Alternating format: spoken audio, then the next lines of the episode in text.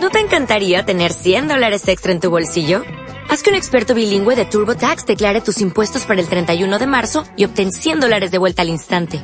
Porque no importa cuáles hayan sido tus logros del año pasado, TurboTax hace que cuenten. Obtén 100 dólares de vuelta y tus impuestos con 100% de precisión. Solo con Intuit TurboTax. Debes declarar para el 31 de marzo. Crédito solo aplicable al costo de la presentación federal con TurboTax Full Service. Oferta sujeta a cambios o cancelación en cualquier momento. ¿Y qué es lo que te ha hecho salir a la carretera hoy? Preguntó Iserly con tono animado. Pues que tengo cosas que hacer, ni más ni menos. No pretendía ser indiscreta, continuó diciendo Iserly, pero es que siento interés por las personas. No te preocupes. Es que soy un hombre de pocas palabras. Lo dijo como si aquella fuese una cualidad especial que le viniese de nacimiento, como la fortuna o la belleza. Inevitablemente, aquello le recordó a Amlis. Tú eres un poquito calentorra, ¿verdad?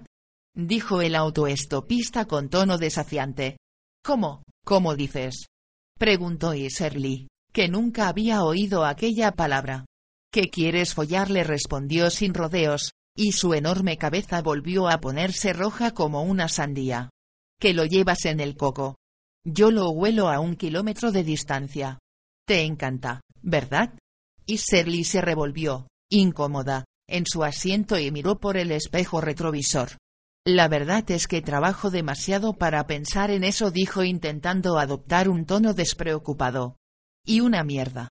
Le espetó él con frialdad. Ahora mismo estás pensando en eso.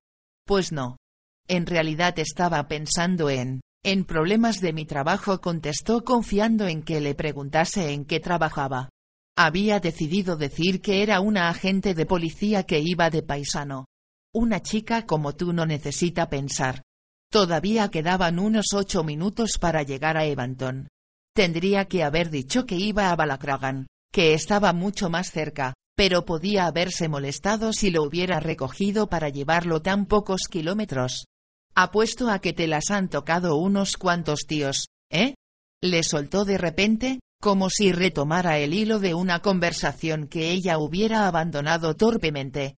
Pues no muchos contestó. En realidad, la respuesta exacta habría sido, ninguno. No me lo creo, dijo el autoestopista apoyando la nuca en el reposacabezas y entrecerrando los ojos. Bueno, pues es cierto, dijo Iserly con un suspiro de desconsuelo. Según el reloj digital del salpicadero, solo habían transcurrido 50 segundos, pero parecía que, por fin, el universo había escuchado sus ruegos. Los ojos del autoestopista comenzaron a achicarse y acabaron cerrándose. Aparentemente, se había dormido. La cabeza se le inclinó un poco hacia adelante y se hundió en el mugriento cuello del mono, cuyas solapas tenía levantadas.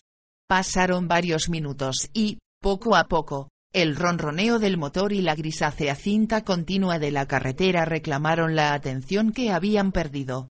Para cuando el calvo volvió a hablar, ya solo quedaban un par de kilómetros para llegar a Evanton. ¿Sabes qué es lo que no puedo soportar? dijo con un tono un poco más animado. No. ¿Qué es lo que no puedes soportar? Y Serly se relajó, aliviada, al notar que el ambiente se había vuelto menos tenso y que las moléculas del aire comenzaban a calmarse. Las supermodelos.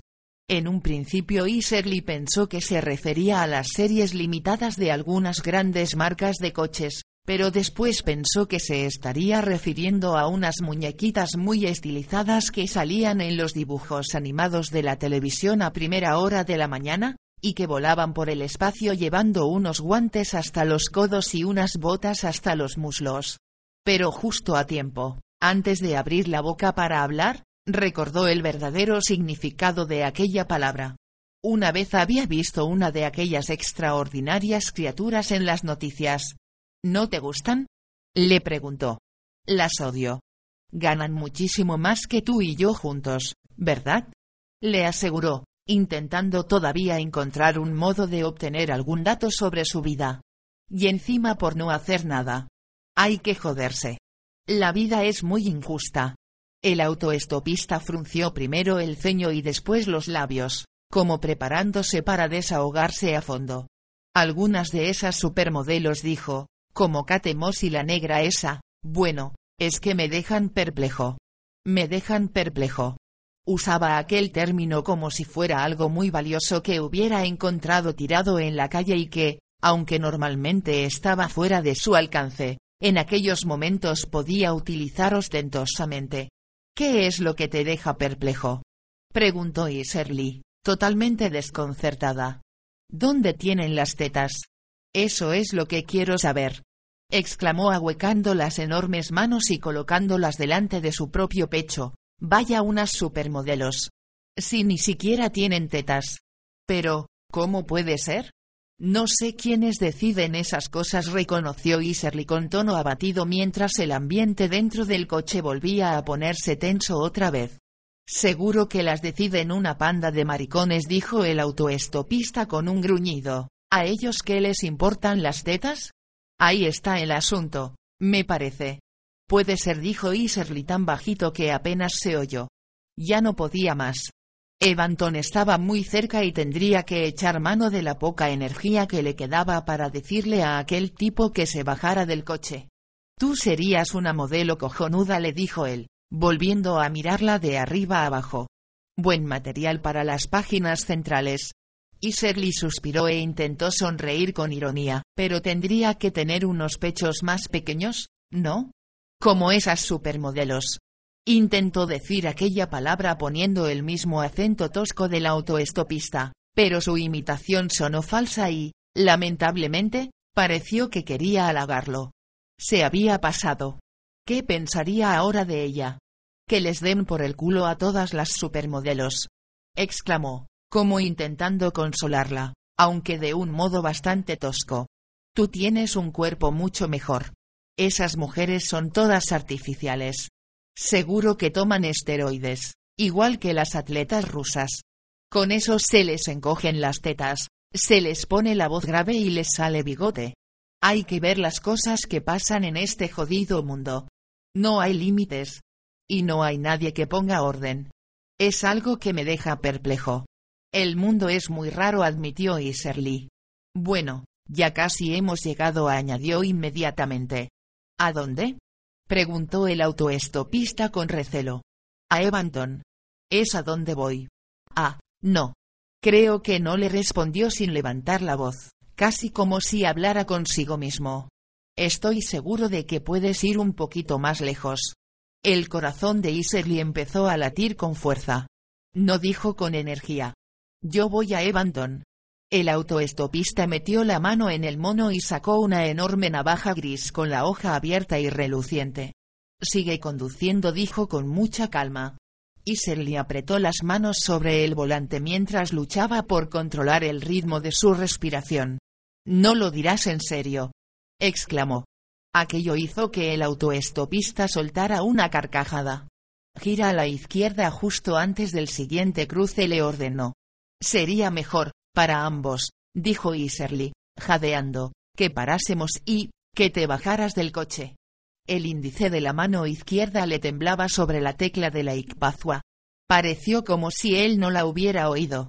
Un poco más adelante, a la izquierda de la carretera, apareció una vieja iglesia con las ventanas tapiadas. Junto a ella había un camino de grava que se internaba por una zona de monte bajo. Métete por ese camino, le dijo el autoestopista en voz baja. Iserly miró por el espejo retrovisor. El coche más cercano estaba a unos cien metros. Si se atreviese por una vez a apretar más el acelerador y, luego, se detuviese nada más hacer efecto la Icpazua, en lugar de seguir conduciendo, para cuando aquel coche que venía por detrás llegase a su altura, ya estaría a salvo aparcada en una zona de descanso y con los cristales de las ventanas oscurecidos. Apretó la tecla de la Icpazua. Te he dicho que gires a la izquierda. Gritó el autoestopista, a la izquierda. Y Serly empezó a notar que por dentro le subía una sensación de pánico, como suben las burbujas en una copa de champán. Metió mal la marcha del coche y la palanca de cambios saltó con un fuerte chirrido. Sintió que se le encogía el estómago, Bajó la mirada hacia el asiento de su acompañante. Entonces se dio cuenta de que el mono que llevaba aquel calvo era tan grueso como una piel de vaca y que, Además, estaba recubierto con una especie de lona impermeabilizada de color amarillo. Las agujas de la Ikpazua no habían logrado atravesarlo. De pronto, sintió un intenso dolor en un costado. Era la punta de la navaja, que había atravesado la fina tela de su blusa y se le estaba clavando en la carne. Sí. Sí. exclamó, nerviosa, mientras ponía el intermitente y se metía por el camino que le había indicado. La gravilla resonaba bajo las ruedas y golpeaba ruidosamente los bajos del coche. Agarró el volante con fuerza tratando de contrarrestar la brusquedad del giro que acababa de dar. Cada vez que respiraba sentía la punta de la navaja en el costado. Vale. Vale. Gritó. El autoestopista apartó la navaja y estiró la mano que tenía libre para coger el volante y enderezar el rumbo del coche. Maniobró con firmeza y tranquilidad, como si le estuviera enseñando a conducir. Tenía la mano el doble de grande que la de ella. Por favor, piensa, en lo que estás haciendo, dijo Iserly, jadeante. No le contestó, pero apartó la mano del volante, satisfecho ya de que ella hubiese recobrado el dominio del coche. Habían entrado en una zona de bosque bajo, de aspecto descuidado y llena de restos de pacas de paja, ya podridos.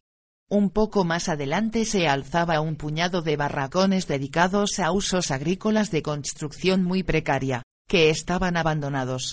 Eran simples esqueletos de cemento rajado y acero retorcido. La nueve ya casi no se veía en el espejo retrovisor y solo asomaba de vez en cuando como un río lejano. Gira a la derecha cuando llegues a aquel montón de neumáticos y después para el coche le ordenó el autoestopista. Y Serly hizo lo que le ordenaba. Se detuvieron detrás de un sólido muro de tres metros de alto por diez de largo. El resto del edificio había desaparecido. Muy bien dijo el autoestopista. Y Serly ya había recuperado el ritmo de la respiración. Estaba intentando concentrarse y pensar en cómo salir de aquello. Solo podría salvarse usando la inteligencia, ya que correr no podía. Ella, que en el pasado había corrido tan rápida como un cabrito, ahora ya no podía hacerlo. Tengo amigos muy importantes, dijo solemnemente. El autoestopista volvió a soltar una carcajada como una tos seca y corta. Sal del coche le ordenó. Los dos abrieron sus puertas y salieron. El Botsel dio la vuelta hasta donde estaba Iserly. Cerró la puerta del conductor y la empujó contra el coche. Con la navaja todavía en una mano, le cogió la blusa con la otra y se la levantó por encima del pecho. Tenía tal fuerza, que, al tirar de la blusa, que se le había quedado atascada debajo de los brazos, casi la levantó por los aires. Y Shirley alzó rápidamente los brazos para facilitar la operación.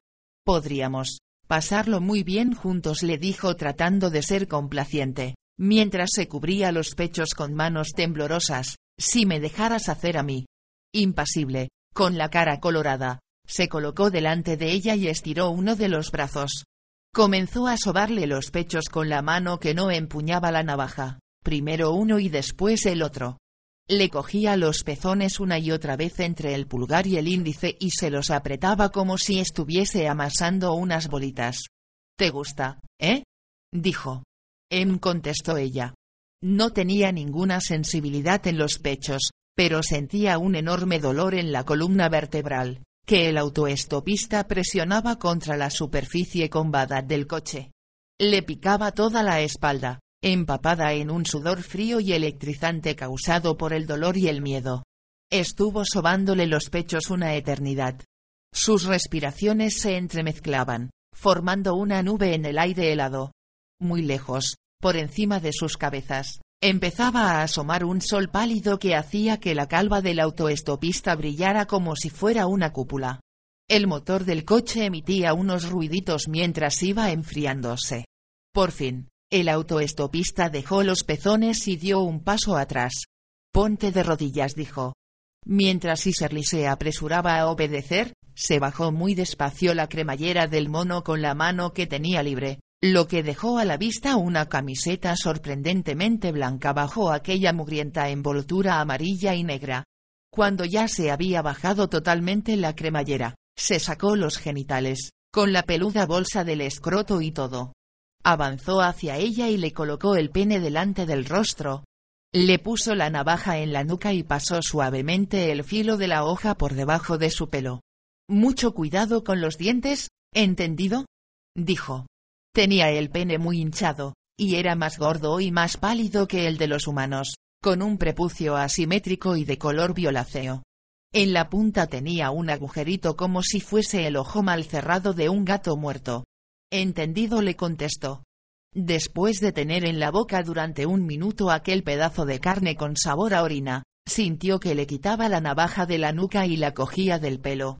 Ya basta, dijo gruñendo. Dio un paso atrás y sacó el pene de la boca de Iserly. Sin previo aviso, la agarró de un codo y tiró hacia arriba. Iserly no tuvo tiempo de tensar los músculos del modo que lo hacen los botsels, y el brazo se le dobló en diferentes articulaciones, formando un zigzag de ángulos inconfundiblemente humanos. No pareció que el autoestopista lo notase. De todo lo que le había sucedido hasta entonces, aquello fue lo que le produjo mayor terror.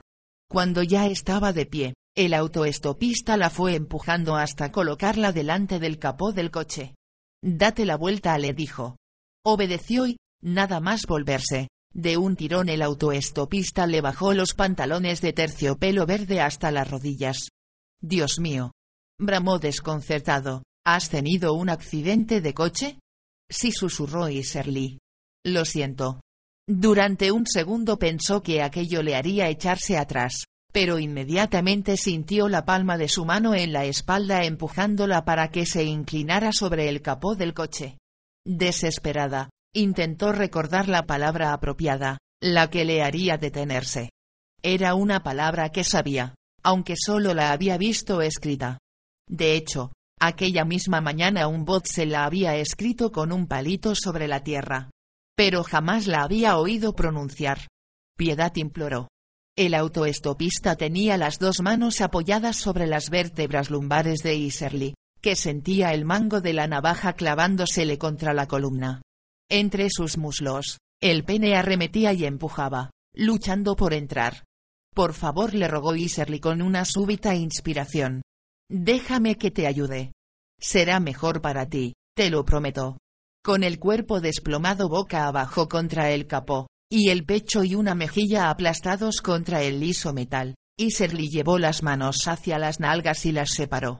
Sabía que sus genitales habían quedado enterrados para siempre bajo la masa del tejido cicatricial que había crecido allí tras la amputación de su cola, pero las líneas de las cicatrices podían confundirse con la hendidura del sexo de una botsel. No veo nada, dijo el autoestopista con un búfido. Acércate, le pidió Iserly mientras giraba la cabeza con enorme dolor para ver cómo se aproximaba su calva. Ahí está, ¿no lo ves? Rápida como un rayo, y aprovechando que estaba bien apoyada sobre el capó del coche. Iserly lanzó los brazos hacia atrás y hacia arriba al mismo tiempo, los lanzó como dos látigos y dio justo en el blanco. Logró clavarle dos dedos en cada ojo, y se los hundió hasta los nudillos, hasta el interior tibio y húmedo del cráneo. Soltando gritos ahogados, volvió a sacar los dedos de un tirón y apoyó las manos sobre el capó, se enderezó justo en el momento en el que el calvo caía de rodillas. Desesperada y con los pantalones por las rodillas, dio un salto hacia un lado, quitándose de en medio justo en el momento en el que el autoestopista caía de bruces y, produciendo un ruido sordo, se daba con el parachoques en plena cara. Uf. Uf. Uf gritó Iserly llena de asco mientras se limpiaba los dedos histéricamente contra sus muslos desnudos. Uf. Uf. Uf. Se subió los pantalones y fue dando tumbos hasta donde estaba tirada su blusa y la recogió del suelo. Uf. Uf. Uf. Siguió gritando mientras forcejeaba para meterse dentro de aquella prenda mojada y llena de barro. Granos de arenilla le rasparon los hombros y los codos al enfundarse las mangas hasta las muñecas, que no paraban de temblarle. Se metió como pudo en el coche y lo puso en marcha. El motor volvió a la vida tras algunos estertores. Iserly aceleró con gran estruendo. Puso la marcha atrás y se alejó del cuerpo del calvo, pero, con las prisas y los nervios, el coche se le caló. Justo cuando ya iba a arrancar otra vez y marcharse de allí, sintió la imperiosa necesidad de volver a limpiarse las manos con el trapo que usaba para el parabrisas, y entonces se dio cuenta de que le faltaba un trozo considerable de una uña. Dio un golpe en el volante con las palmas de las manos. Se bajó del coche y volvió hasta donde estaba el cuerpo del autoestopista para recuperar aquello que, por ningún concepto, podía permitir que nadie encontrase y analizase. Le llevó un buen rato encontrarlo, y hasta tuvo que improvisar algunos instrumentos recurriendo a la vegetación que la rodeaba. Cuando hubo acabado, se subió al coche y regresó a la carretera principal. Varios conductores le pitaron cuando intentó meterse entre ellos. Tenía puestas las luces largas. Para incorporarse a aquella pacífica procesión, las luces largas no estaban permitidas. Capítulo 9. Iserly fue conduciendo hasta Tarbat directamente a un embarcadero que conocía. Estaba al final de una bajada corta y peligrosa, que tenía una señal de tráfico con la silueta de un coche cayendo a un mar de olas estilizadas. Se internó con mucha precaución, Aparcó casi al borde del embarcadero y tiró de la palanca del freno de mano hacia arriba como quien tiene que rescatar algo que está a punto de hundirse para siempre. A continuación apoyó los brazos sobre el volante y se dispuso a esperar que aflorasen los sentimientos que hubiesen de aflorar. Pero no afloró ninguno. El mar estaba en una calma total y tenía un color gris acerado. Sin parpadear siquiera, Iserly estuvo contemplándolo un rato largo a través del parabrisas. Era cosa sabida que a las focas les gustaba ir allí a jugar. En algún punto de la carretera por la que acababa de bajar había una señal que lo decía. Se pasó unas dos horas mirando fijamente el mar, decidida a no perder detalle. El agua se fue poniendo más oscura, como si fuese una gran extensión de vidrio tintado. Si había alguna foca escondida en su interior, no salió a la superficie. A su debido tiempo la marea fue subiendo silenciosamente y empezó a cubrir el suelo del embarcadero. Iserly no sabía si seguiría subiendo hasta levantar su coche y arrastrarlo. Supuso que si el agua se la llevaba, acabaría ahogándose. Hacía mucho tiempo había sido una buena nadadora, pero aquello fue cuando tenía un cuerpo muy diferente del actual. Intentó sacar fuerzas de flaqueza para girar la llave, poner en marcha el motor y salir de allí sana y salva, pero no lo consiguió. Le resultaba imposible pensar en algún otro sitio al que dirigirse. Aquel era justamente el lugar al que había decidido ir cuando aún tenía fuerzas para tomar decisiones. Esas fuerzas ya la habían abandonado. Se quedaría allí. El agua decidiría si quería llevársela o dejar que continuase viviendo. En realidad, ¿qué importancia tenía? Cuanto más tiempo pasaba, mayor era su impresión de que acababa de llegar al embarcadero, de que solo llevaba allí unos instantes. El sol se iba moviendo por el cielo como el resplandor engañoso de unos faros muy distantes que no se acercaban nunca. Las aguas del mar del norte golpeaban suavemente los bajos del coche. Y Serly seguía mirando a través del parabrisas, algo importante se le escapaba. Esperaría allí hasta descubrir qué era. Esperaría allí para siempre, si era necesario. En el cielo, que ya empezaba a oscurecerse, una gran nube iba cambiando continuamente de forma. Aunque no notaba que hubiese el menor viento, debía de haber algunas fuerzas poderosas por allí arriba que daban forma a la nube y, como no les gustaba, volvían a cambiársela. Había empezado siendo el mapa flotante de un continente, después se había comprimido hasta adquirir la forma de un barco y luego se había agrandado hasta convertirse en algo similar a una ballena. Por fin, hacia el anochecer, se fue transformando en algo más grande, difuso y abstracto, carente de sentido. La oscuridad lo cubrió todo e Iserly seguía sin poder decidir qué debía hacer. El coche se mecía suavemente, embestido por abajo por la cresta de las olas. Se iría cuando se sintiera dispuesta. La noche pasó en unos segundos, en no más que unos cuantos miles de segundos. No se durmió. Sentada al volante, vio pasar la noche. En algún momento, durante las horas de oscuridad, La marea abandonó su intento de intimidarla y empezó a retroceder. Al alba, Iserly parpadeó varias veces. Se quitó las gafas, pero el problema estaba en el parabrisas, que se había empañado por la condensación. Y ella tenía el cuerpo sudoroso y húmedo como si hubiera estado durmiendo. Pero no podía haber estado durmiendo. Era imposible. No había bajado la guardia ni un solo instante. Puso en marcha los limpiaparabrisas para ver si quitaban la neblina luminosa. Nada cambió. Giró la llave de contacto. El motor carraspeó sin energía y se estremeció. Luego se cayó. Si es eso lo que quieres, dijo furiosa en voz alta. Tendría que hacer algo. Más o menos una hora después las ventanillas habían recobrado la transparencia por sí mismas.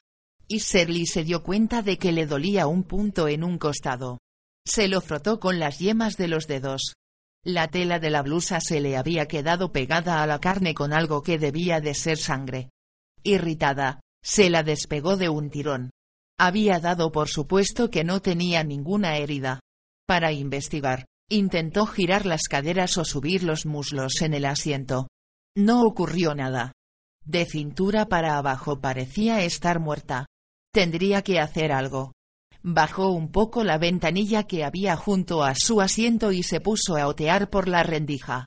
La marea había bajado y esparcidos en la orilla se veían algas gelatinosas, desechos a medio descomponer y rocas cubiertas de bultitos, plagadas de aquellos moluscos que la gente, es decir los botsels, recogían. Buchinos, esa era la palabra. Buchinos, en la lejanía divisó dos figuras que iban caminando a lo largo de la orilla hacia el embarcadero en el que estaba. Aunque lo único que deseaba era que volviesen sobre sus pasos, cada vez estaban más cerca. Y, a pesar de la intensidad de su furia, el mensaje telepático no causaba el menor efecto. Aquellas figuras no daban media vuelta, cuando ya estaban a unos 50 metros, más o menos, y Serly se dio cuenta de que las figuras correspondían a una Botsel y a un perro cuyo sexo no lo era posible determinar. La Botsel era menuda y delicada, y vestía un chaquetón de piel de cordero y una falda verde.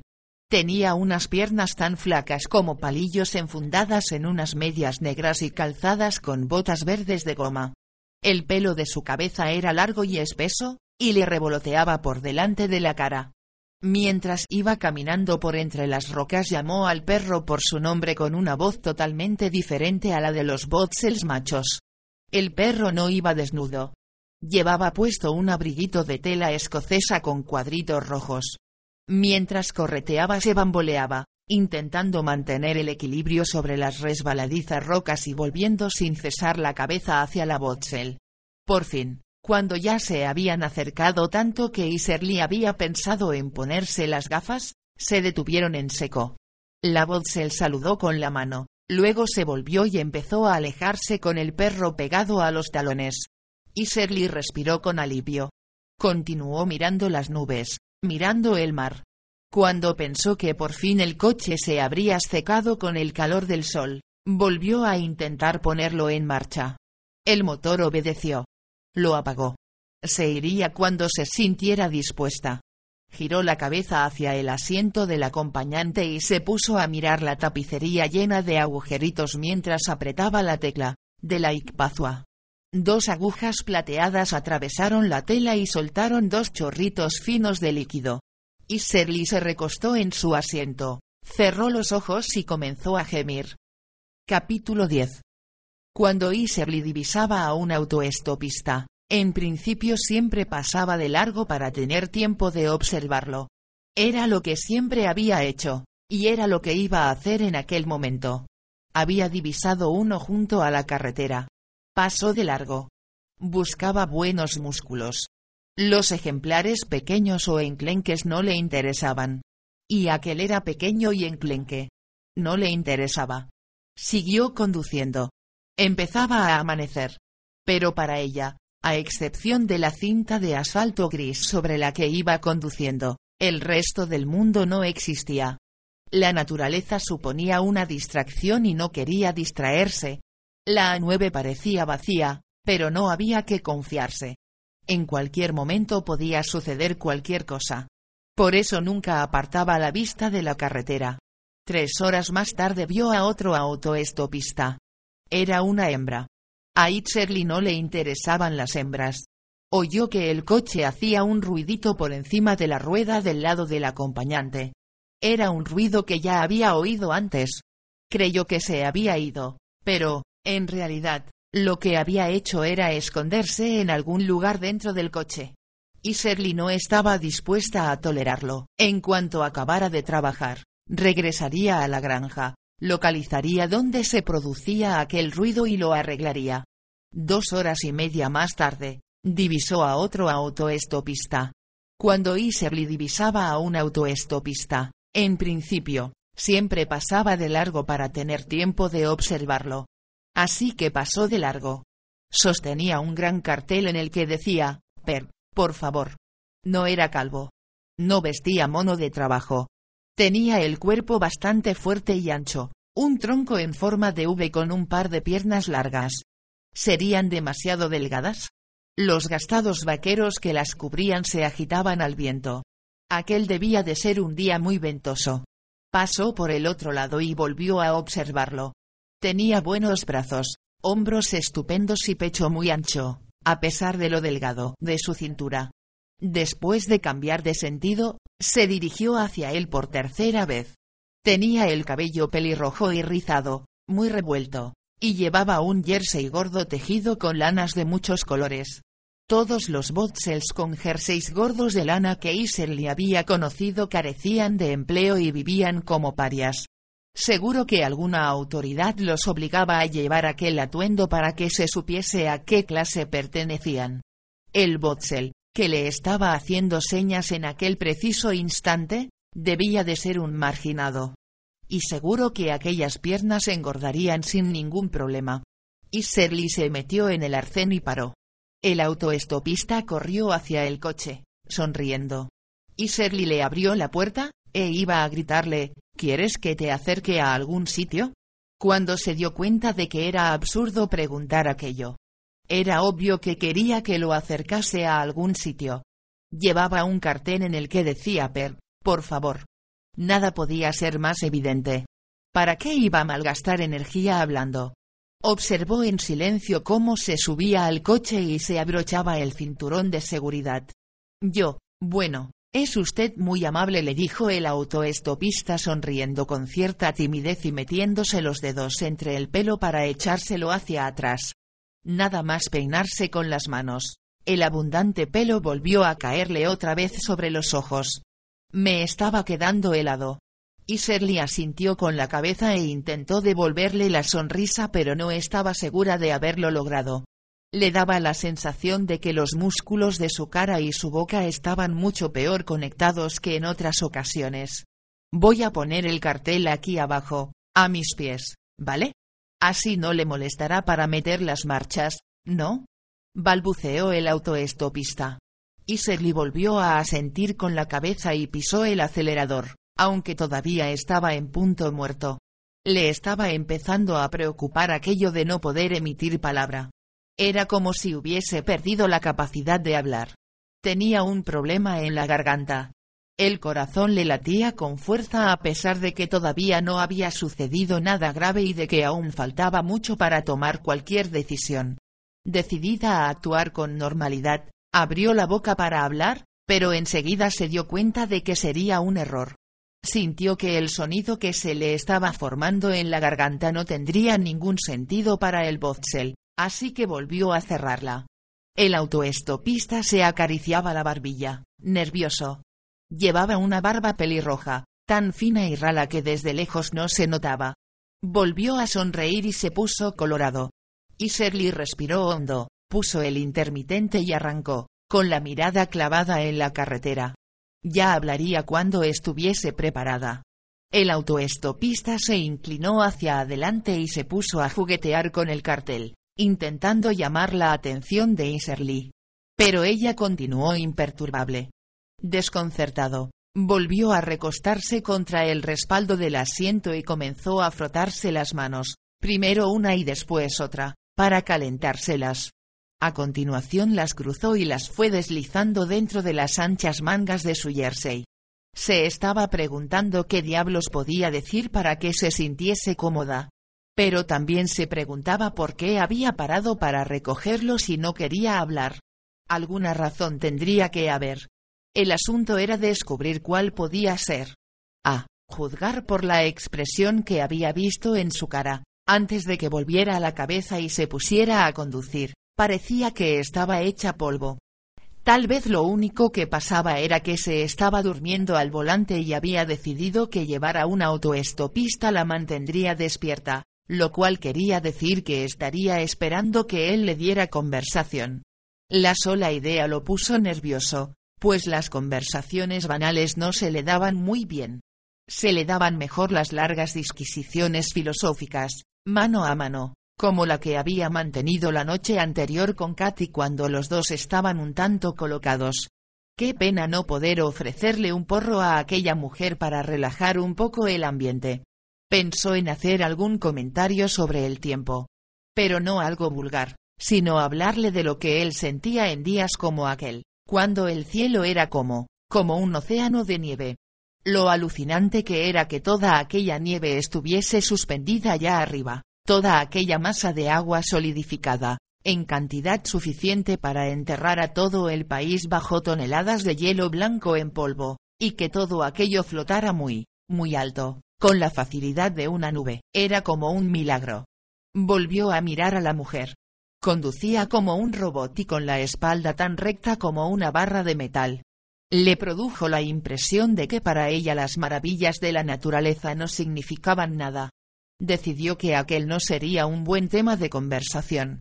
Podría decirle, hola, me llamo William, aunque tal vez fuese ya un poco tarde para decir eso. Pero de alguna forma tenía que romper el silencio. Quizás ella también fuese hasta Perth. ¿Y si le iba a llevar 150 kilómetros sin pronunciar ni una sola palabra? Para cuando llegasen, él ya estaría totalmente majareta. Tal vez sonase un poco tonto decir, hola, me llamo William, como esos americanos que te dicen, hola, me llamo Arnold y soy el camarero que les va a atender esta noche.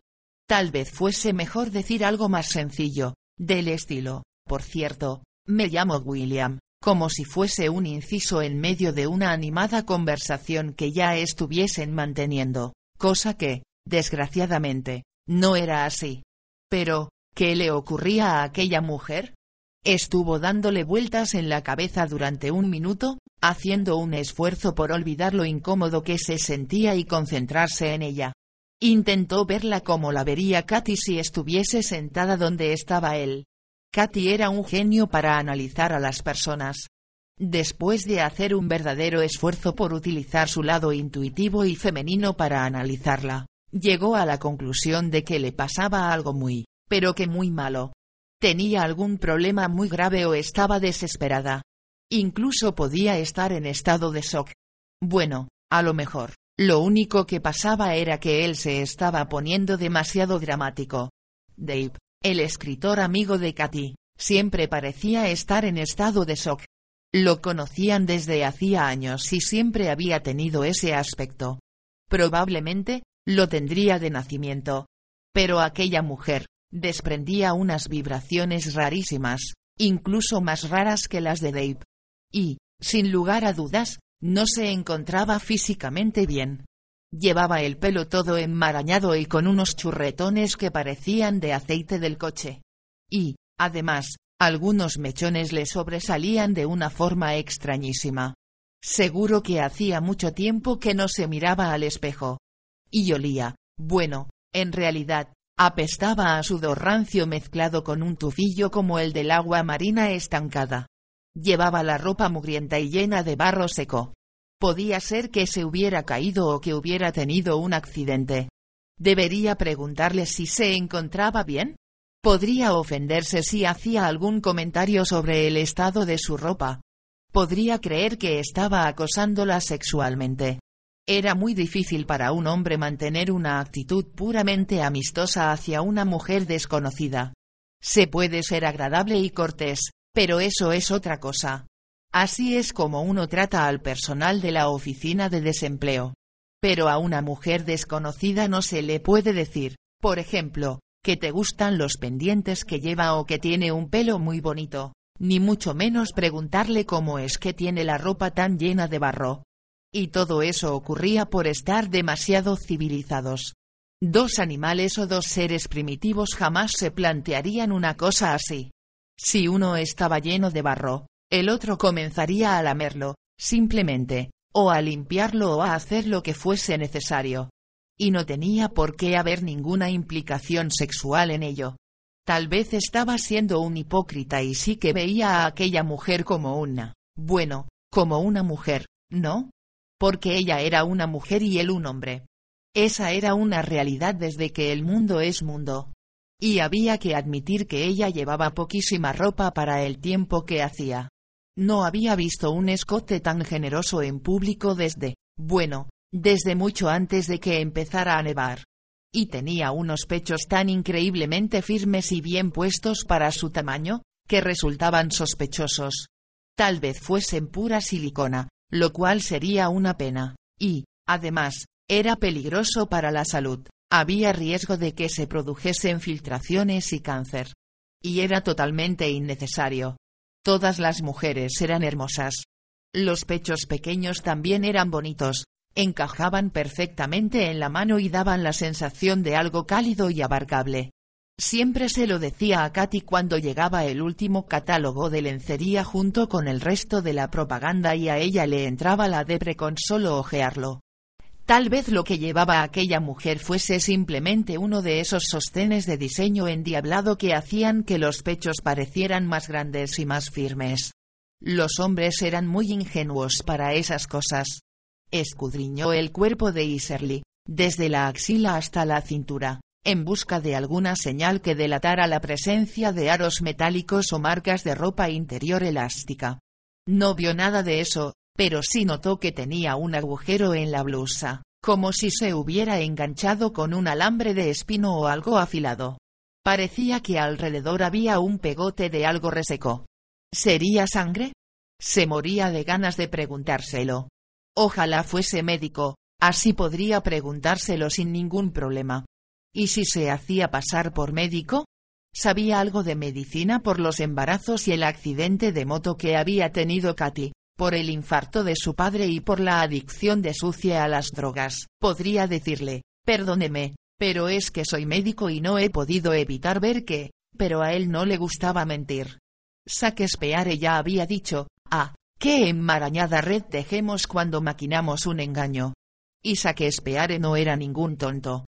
Cuanto más miraba a aquella chica, más rara le parecía. Llevaba unos pantalones de terciopelo verde totalmente retro, que habrían resultado muy elegantes en la década de los 70, si no hubieran tenido la parte de las rodillas llena de barro. Aunque las piernas, desde luego, no eran las de una vedette de revista. Eran tan cortas, que apenas si llegaban a los pedales, y se notaba que le temblaban ligeramente por debajo de la fina tela.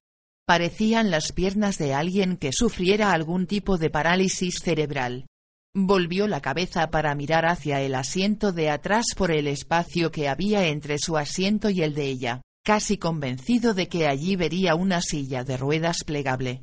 Pero solo había un viejo anorak, una prenda con la que podía imaginársela perfectamente. Además, llevaba unas botas que parecían Doc Martens, o incluso más toscas, como los zapatones de Boris Karloff.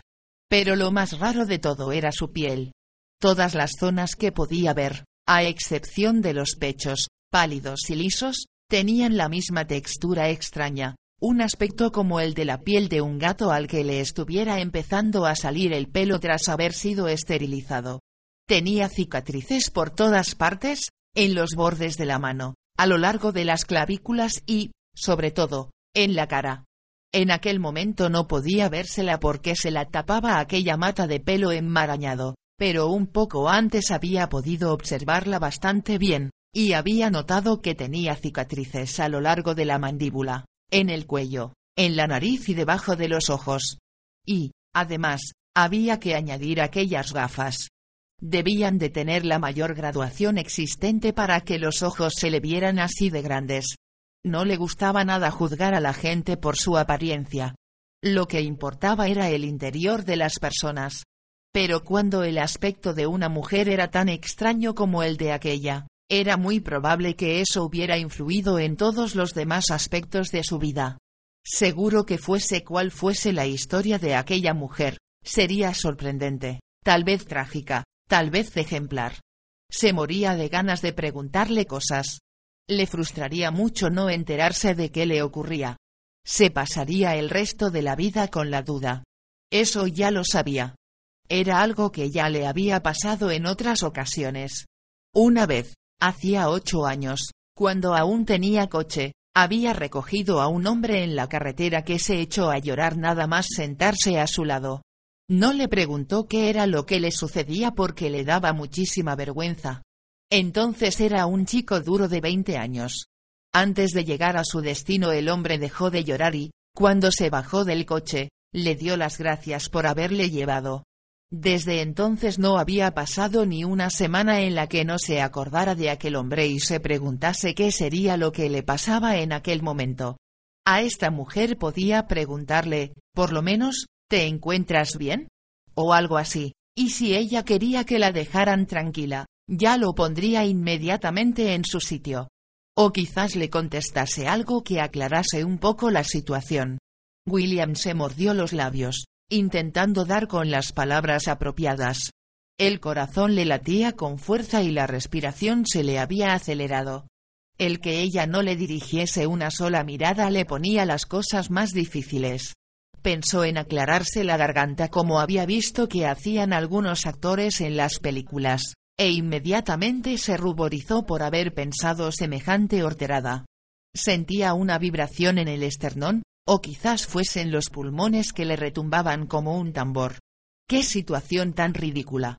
Estaba respirando de una manera que casi era audible, como jateando. Ella iba a pensar que estaba a punto de saltarle encima, o algo así. Respiró hondo y abandonó la idea de preguntarle nada, al menos, no de golpe y porque sí. Tal vez más adelante surgiera algo de forma natural. Sí, por lo menos, pudiera sacar el tema de Katy en la conversación se sentiría más tranquila. Así ella sabría que tenía pareja, que era padre de dos niños y una persona a la que jamás se le pasaría por la cabeza abusar sexualmente de nadie y mucho menos cometer una violación. Pero, ¿Cómo iba a sacar el tema si ella no le preguntaba nada? No iba a decir, así, porque sí, por cierto, por si tiene alguna duda, tengo una pareja a la que quiero muchísimo. Eso sí que sonaría horterada. No, peor que una horterada. Sonaría como si fuera un guarro, o incluso un psicópata. Eso era lo que las mentiras habían conseguido hacer con el mundo, todas las mentiras que la gente había dicho desde el principio de los tiempos y todas las mentiras que seguía diciendo. Y el precio que había que pagar era la muerte de la confianza. Eso era lo que había llevado a que dos seres humanos, por inocentes que fuesen, no pudieran acercarse el uno al otro con la ingenuidad de los animales. Vaya civilización. William pensó que ojalá recordase todo aquello para discutirlo con Katy cuando llegase a casa. Le parecía que había dado con algo importante. Aunque, quizás, si le hablaba de aquella mujer que le había llevado en su coche con demasiado detalle, Katy podría malinterpretarlo. Porque, aunque ya casi se lo había perdonado, había que reconocer que en su momento no se había tomado nada bien la historia que le había contado sobre Melissa su antigua novia, y la excursión que habían hecho por Cataluña. Joder. ¿Por qué no le hablaba aquella chica? Y Shirley continuaba mirando hacia adelante desesperada. Seguía sintiéndose incapaz de hablar, y era evidente que el autoestopista no tenía ganas de hacerlo. Como siempre, el asunto dependía de ella. Todo dependía de ella. Un enorme cartel verde anunciaba que faltaban 130 kilómetros para llegar a Perth. Tendría que haberle aclarado hasta dónde iba. Pero la verdad era que no tenía ni idea de hasta dónde iba a ir. Miró por el espejo retrovisor. La carretera estaba vacía. Con aquella luz grisácea previa a una gran nevada no había buena visibilidad. Lo único que podía hacer era continuar conduciendo con las manos casi inmóviles sobre el volante. Sentía como si tuviera un grito de angustia atascado en la garganta. Aunque lograse empezar una conversación, el solo hecho de pensar en el esfuerzo que tendría que hacer para mantenerla volvía a hundirla en la desesperación. Era obvio que aquel era un macho típico de su especie, un tipo estúpido, reservado, pero astuto como un roedor para encontrar evasivas. Seguro que, si le hablaba, le contestaría con un gruñido, devolvería monosílabos como respuesta a sus elaboradas preguntas y se quedaría en silencio siempre que pudiese. Cada uno representaría su papel por turnos, tal vez durante horas. Pero, de repente, Iserly se dio cuenta de que ya no tenía energías para seguir jugando. Con la mirada fija en la sombría carretera que se extendía ante ella, pensó que era humillante el enorme esfuerzo que tenía que poner en todo aquello la tediosa labor de aguijonearlo y sonsacarlo como si aquel tipo fuese una perla de valor inestimable que había que extraer poquito a poco de su hermética concha. Tenía que tener una paciencia sobrehumana. ¿Y todo eso? ¿Para qué? Para conseguir un botsel igual a cualquier otro de los miles de millones de botsels que infestaban el planeta y que, al final, solo suponían unos cuantos paquetes de carne, ¿Por qué tenía que malgastar tanto esfuerzo en aquel juego día tras día? ¿Era así como iba a pasar el resto de su vida? Representando aquellas farsas, dejándose la piel para acabar con las manos vacías la mayor parte de las veces y tener que empezar de nuevo? No podía soportarlo. Levantó los ojos hacia el espejo retrovisor y luego miró con recelo a la autoestopista. Las miradas de ambos se encontraron, él se sonrojó y sonrió con cara de imbécil, entre jadeo y jadeo. Y Shirley sintió, igual que si recibiera una bofetada, que el Botsel era un ser completamente ajeno a ella, y, con la violencia de una náusea que le hacía rodar la cabeza, tal como le ocurría cuando experimentaba una súbita pérdida de sangre, la invadió una sensación de odio hacia él. Asu se dijo entre dientes, y apretó la tecla de la Ikpazua. El autoestopista empezó a caerse hacia ella, así que lo empujó con la mano. Su cuerpo se inclinó hacia el otro lado, ladeándose como un fardo de heno, hasta dar con la cabeza contra la ventanilla. Iserly puso el intermitente y salió de la carretera. Ya a salvo en un área de descanso, frenó y, sin apagar el motor, apretó la tecla para oscurecer los cristales. Era la primera vez que era consciente de hacerlo. Normalmente, cuando tenía que apretar aquella tecla, solía estar como flotando en el espacio. Aquel día, sin embargo, estaba firmemente anclada a su asiento y con las manos en los controles. Los cristales adquirieron un tono ambarino. El mundo se oscureció y desapareció de su vista. Se encendió la pequeña lucecita del interior del coche. Iserly apoyó la nuca en el reposacabezas y se quitó las gafas mientras escuchaba el lejano murmullo del tráfico por encima del ronroneo del motor de su coche. Se dio cuenta de que respiraba normalmente. El corazón, que debía admitir que se le había acelerado un poco cuando el Botsel subió al coche, le latía en aquellos momentos con bastante calma. Fuese cual fuese el problema que había tenido en el pasado con sus reacciones físicas, Parecía que, finalmente, había conseguido resolverlo. Se inclinó para abrir la guantera. Dos lágrimas rodaron por sus mejillas y cayeron sobre los vaqueros del autoestopista. Frunció el ceño, incapaz de encontrar una explicación. Y Serly se dirigió directamente a la granja Ablach dándole vueltas en la cabeza a aquel hecho durante todo el camino, intentando comprender qué le pasaba. Por supuesto que los acontecimientos del día anterior, o ya habían pasado dos días, no estaba muy segura de cuánto tiempo había estado en el embarcadero después de aquello, pero bueno, daba igual, claro que aquellos acontecimientos la habían afectado, eso era innegable. Pero ahora ya todo había quedado atrás, era agua pasada, como los Botsels solían, como había oído decir en algún sitio, en aquellos momentos pasaba por delante de la planta siderúrgica abandonada. Ya estaba llegando a casa, y llevaba un botsel grande y de buen aspecto, como cualquier día normal. La vida continuaba y tenía mucho trabajo que hacer. El pasado se iba alejando como un paisaje que se va reduciendo poco a poco hasta convertirse en un punto en el espejo retrovisor mientras, delante de ella, a través del parabrisas, brillaba un futuro que reclamaba toda su atención. Al llegar al cartel de la granja Ablag puso el intermitente. Cuando llegó a la altura de la colina de los conejos, ya estaba más dispuesta a admitir que, tal vez, no se encontrase bien del todo. Y, como pretendía tardar el menor tiempo posible en restablecerse, decidió hacer algo que estaba convencida de que la ayudaría a sentirse mejor. Había algo que la reconcomía. Se trataba de una curiosidad tonta y un tanto absurda que, no obstante, se le clavaba como una espina. Para que su restablecimiento fuese completo, para volver a su vida normal, tenía que liberarse de ella. Estaba segura de cómo podía hacerlo. Aparcó el coche frente al edificio principal y tocó la bocina, impaciente por ver salir a los hombres. La puerta se abrió y el primero en aparecer, como siempre, fue Ensel, seguido de los otros dos tipos cuyos nombres nunca se había preocupado de memorizar. Como siempre, Ensel corrió a asomarse por la ventanilla del coche para ver qué les había traído. Y, como siempre, y Shirley se preparó para escuchar sus perogrulladas sobre la gran calidad de aquel ejemplar. ¿Te encuentras bien? le preguntó Ensel haciendo una mueca a través del cristal. Tenía los ojos clavados en ella y no prestaba ninguna atención al Botsel que estaba desplomado con una peluca rubia mal colocada y un anorak puesto de cualquier forma. Estás toda, o sea, que tienes barro en la ropa. Ya saldrá cuando la lave contestó Iserly secamente.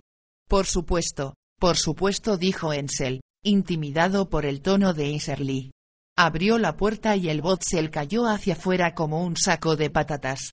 Ensel retrocedió asustado dando un salto y luego resopló tímidamente e intentó salir airoso de aquel contratiempo.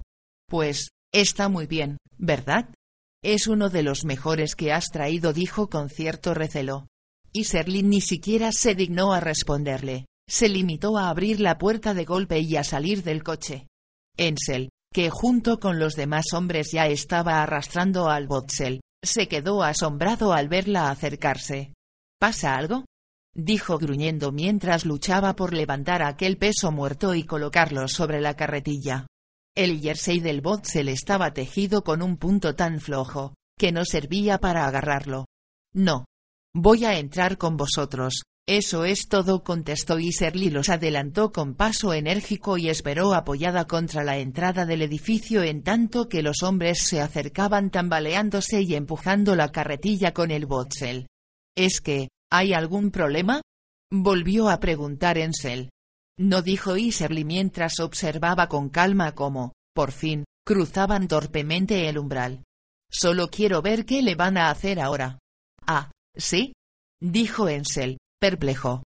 Los otros dos hombres giraron las cabezas para mirarse entre sí. Sin decir una sola palabra, atravesaron pesadamente el hangar con Iserly a su lado. Cuando llegaron al ascensor hubo otro momento de tensión. Estaba claro que allí solo había sitio para los hombres y la carga que transportaban. Iserly no cabía. Bueno, ¿sabes una cosa?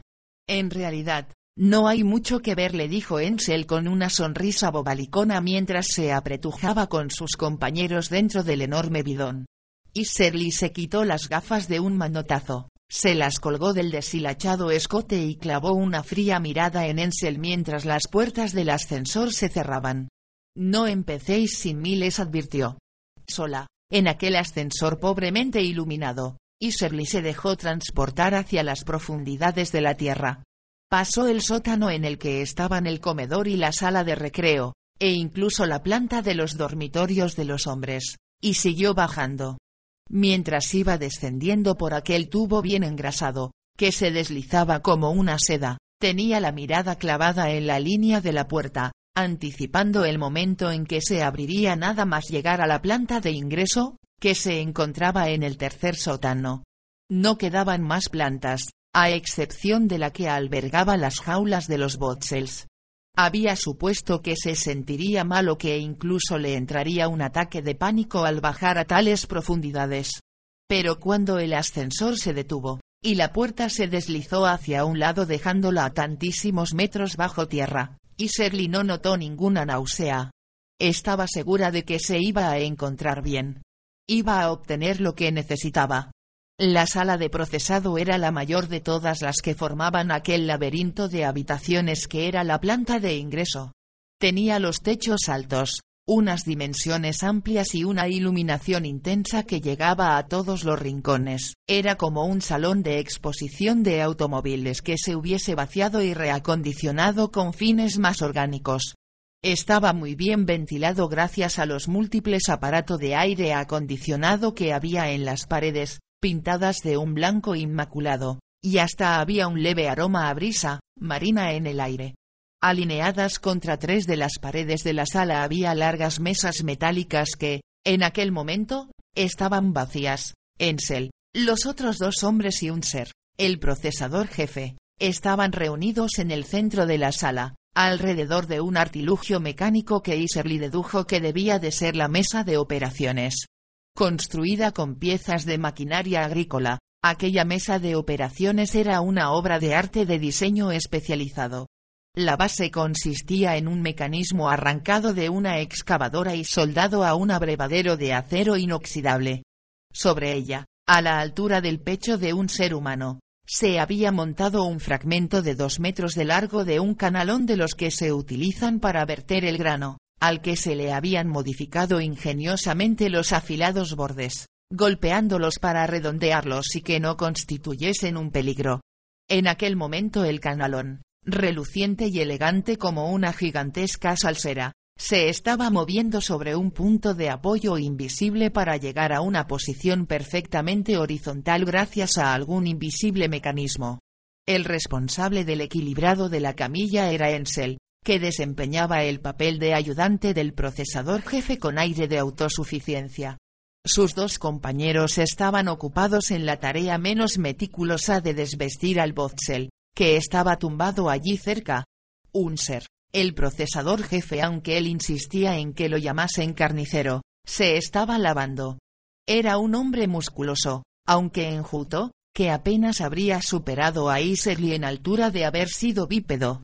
Sin embargo, tenía unas muñecas grandes y huesudas, así como unas manos fuertes, que en aquellos momentos mantenía en alto, mientras se sentaba sobre sus cuartos traseros cerca de una cuba de metal.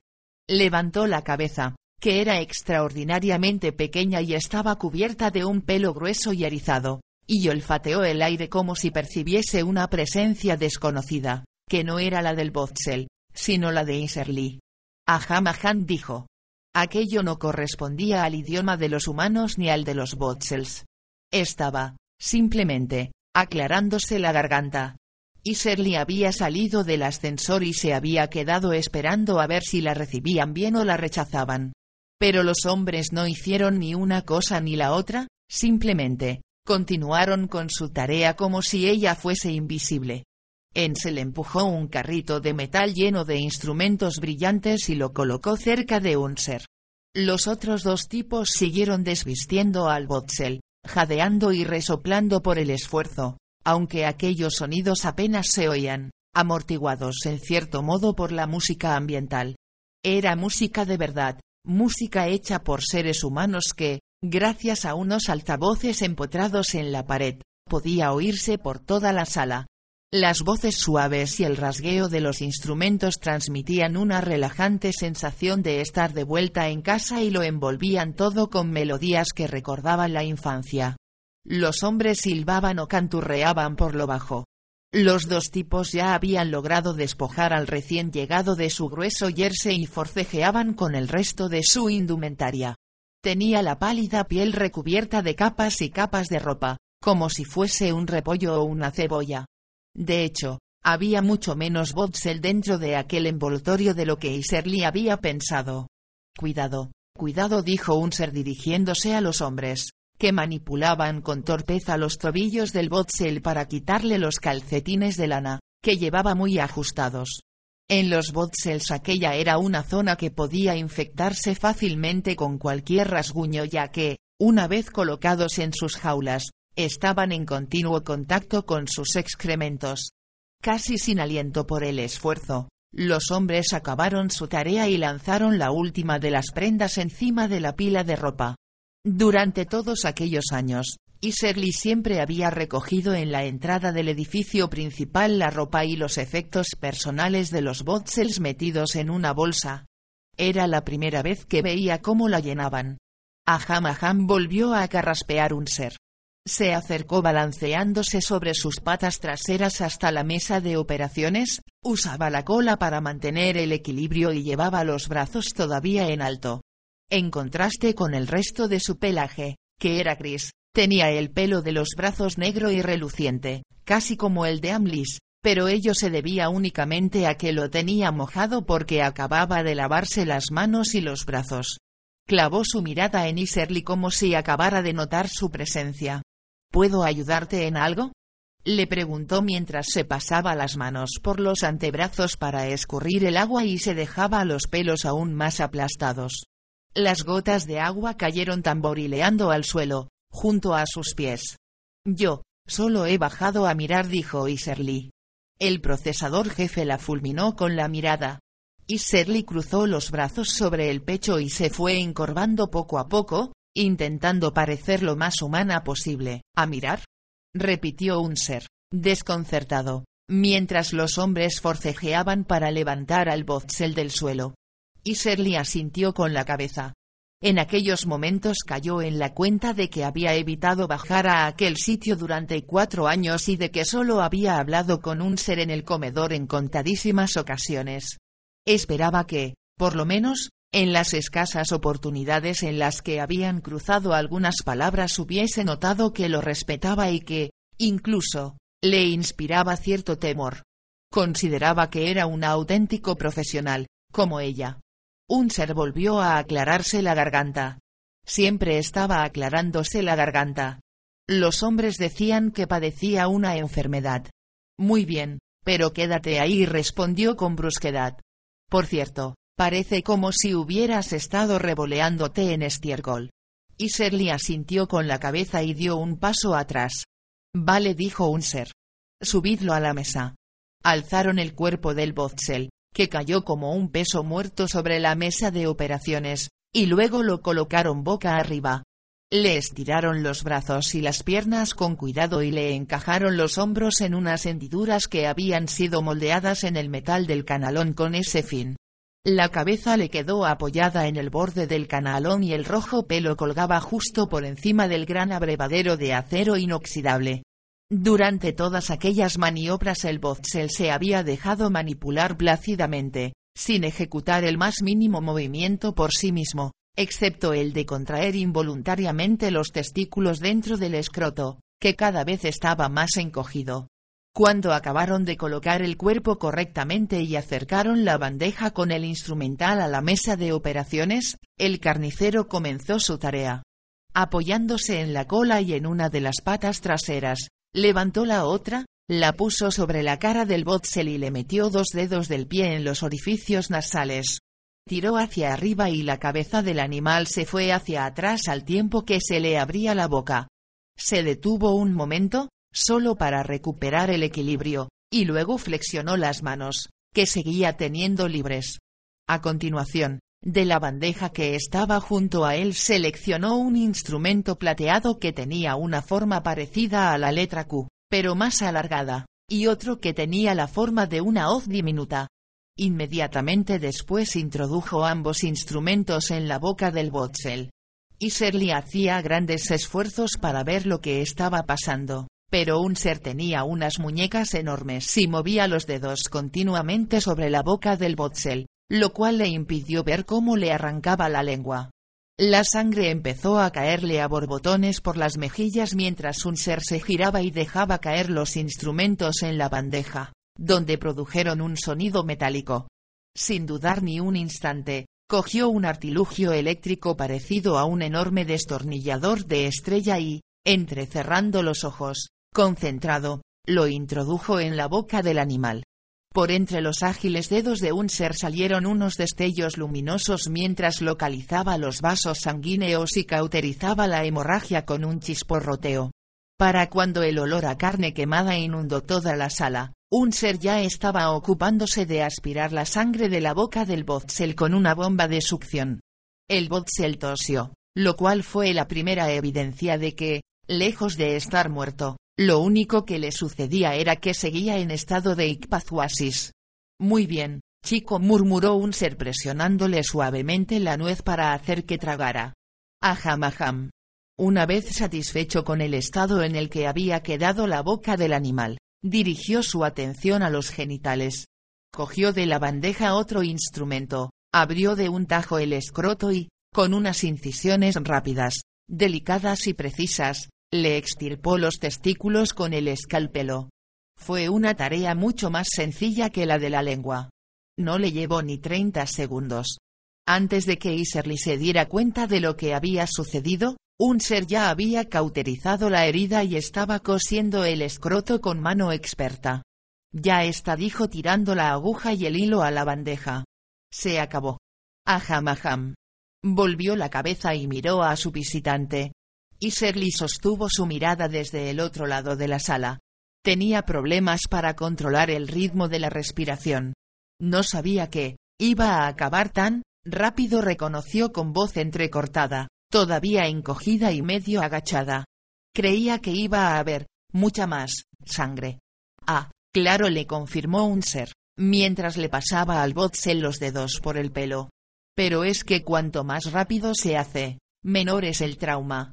Después de todo, hay que intentar causarles el menor sufrimiento, ¿no? Aham aham. En su rostro se dibujó una leve sonrisa de orgullo. Un carnicero tiene que tener algo de cirujano, ¿comprendes? Sí, realmente, es muy impresionante. Como lo hace fue el único cumplido que se le ocurrió decir a Iserly, que no dejaba de temblar y se abrazaba a sí misma. Gracias dijo un ser que se puso a cuatro patas con un gruñido de alivio. Ensel había vuelto a inclinar la mesa de operaciones y los otros dos hombres estaban tirando del Botzel para bajarlo de allí, colocarlo otra vez en la carretilla y transportarlo al ascensor. Y Serly se mordió los insensibles labios para no ponerse a gritar de frustración. ¿Cómo podía durar tan poco? Y con tan poca violencia. Con tan poco dramatismo. El corazón le latía con fuerza en el pecho, los ojos le escocían y tenía los puños tan apretados que se estaba clavando las uñas. Necesitaba desesperadamente aliviar la tensión acumulada en su interior, que parecía a punto de estallar. Pero el procesado del Botzel ya había acabado y se lo estaban llevando para que se uniese a los de su especie, allá abajo, en las jaulas. Que no lo arrastréis que se puede herir los pies en el escalón. Joder. Chilló un ser, irritado, mientras los hombres metían el cuerpo en el ascensor tirando de él. Os lo he dicho miles de veces. Dirigió una mirada de complicidad a Iserly, como dando a entender que ella, precisamente, era la única persona que podía saber con cierta exactitud la cantidad de veces que se había visto obligado a reprender a aquellos tipos. Bueno, Quizás no hayan sido más que cientos de veces, acabó por reconocer. El ascensor se cerró con un zumbido amortiguado. Y Shirley y Unser se quedaron solos en la enorme sala con la mesa de operaciones y el olor a quemado. Aham aham dijo Unser cuando el silencio comenzó a resultar incómodo. ¿Hay algo más que pueda hacer por ti? Y Shirley se abrazó a sí misma con más fuerza, intentando no desmoronarse. Me preguntaba si, si usted iba a, si quedaba algún, algún unimesino por, procesar. Un ser se dirigió trotando hasta la cuba de agua y hundió los brazos en ella. Pues no dijo, ya hemos procesado todos los que necesitábamos. El ruido del agua armonizaba con la música que salía por los altavoces. ¿Quiere decir que ya no quedan unimesinos? No, no, queda uno, dijo un ser mientras sacaba los brazos del agua y los sacudía con vehemencia. Pero a ese lo vamos a dejar. Ya irá en el próximo viaje. ¿Y por qué no puede ir en este? insistió Iserly. Me encantaría ver, volvió a morderse los labios. Ver cómo se prepara el producto final. Un ser sonrió con modestia mientras volvía a ponerse a cuatro patas. Me temo que ya hemos cargado la cantidad estipulada, afirmó, sin el menor asomo de lamentarlo en absoluto. ¿Quiere decir que ya no queda sitio en la nave para uno más? Volvió a insistir Iserly. Un ser estaba mirando hacia abajo, estudiándose las manos, que levantaba intermitentemente del húmedo suelo. Oh, no. Todavía queda sitio. Mucho sitio respondió, pensativo. Es que, aham aham, bueno, es que ellos al decirlo elevó la mirada hacia el cielo esperan recibir una cantidad de carne determinada, ¿entiendes? Una cantidad que se basa en las entregas habituales. Si esta vez mandamos más, el próximo mes esperarán que volvamos a incrementar la cuota, ¿comprendes? Y Serly se apretó el pecho con las manos intentando apaciguar los latidos de su corazón, pero entre él y su mano había demasiado relleno. No importa, le aseguró a un ser con voz tensa por la desesperación. Yo, yo puedo traer más botsels. No tengo ningún problema. Ahora mismo hay montones de botsels por todos lados. Cada día hago mejor mi trabajo. Un ser se quedó mirándola con el ceño fruncido, desconcertado y sin saber cómo reaccionar. Y Serly sostuvo su mirada, casi muerta de desesperación. Ya no tenía en el rostro los encantos femeninos que podría haber utilizado para convencerlo, para implorar sin necesidad de palabras, unos se los habían reducido y otros se los habían mutilado. Solo le quedaban los ojos, y estos le brillaban intensamente mientras clavaba su mirada atravesando el espacio sin pestañear. Minutos más tarde, siguiendo órdenes de un ser, el último unimesino era conducido a la sala de procesado. A diferencia del Botsel que lo había precedido, este no necesitaba que lo cargaran a cuestas. Caminaba a dos patas, mansamente, guiado por dos hombres. De hecho, casi no había ni que guiarlo. Avanzaba torpemente en línea recta moviendo aquella enorme masa corporal sonrosada como un sonámbulo.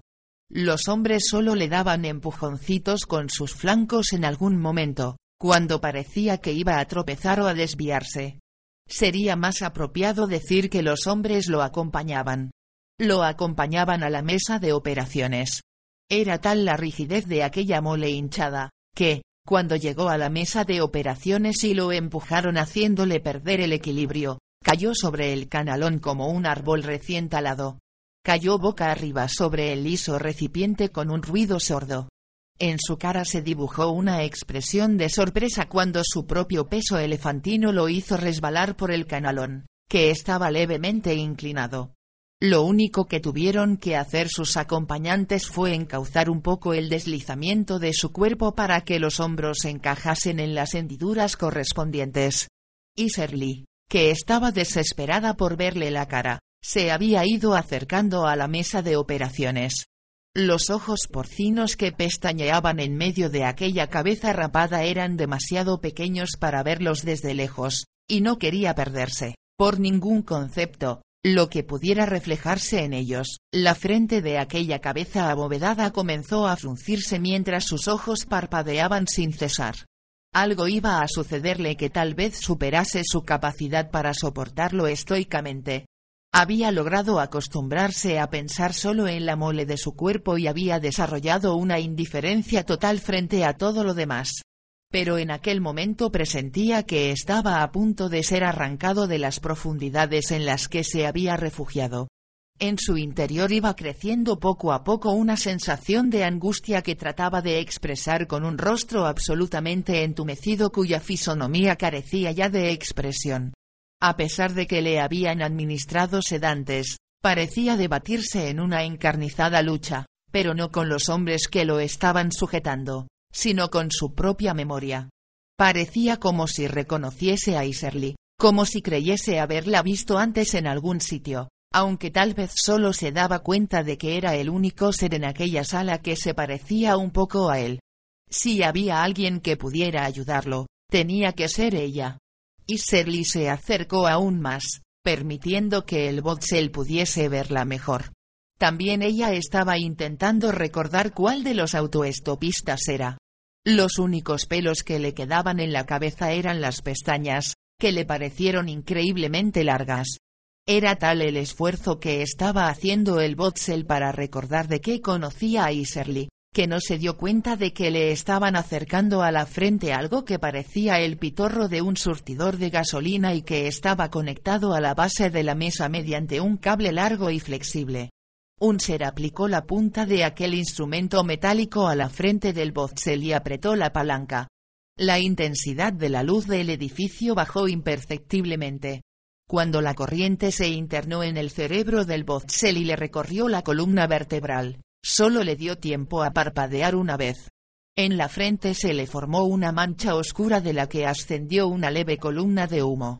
Un ser le tiró de la barbilla hacia atrás para que el cuello quedase bien a la vista. Con dos movimientos de muñeca rápidos y precisos le seccionó las arterias. A continuación retrocedió para evitar que lo salpicara un chorro de sangre caliente, de un rojo muy intenso, que salía a borbotones y caía en el plateado abrevadero. Sí. Chilló Iserly sin darse cuenta, sí. Antes de que aquel grito acabara de resonar por toda la sala, la actividad ya había cesado. Sobrevino un terrible silencio que se hizo aún más evidente al coincidir con una pausa de la música ambiental. Todo quedó inmóvil. Lo único que no cesaba de fluir era el imparable chorro de sangre que caía de la garganta del Botzel, un líquido espumoso y brillante que le iba cubriendo todo el rostro en el que las pestañas se agitaban igual que las algas marinas cuando sube la marea. Un ser, Ensel y los otros dos hombres estaban petrificados y con la mirada clavada en Iserly.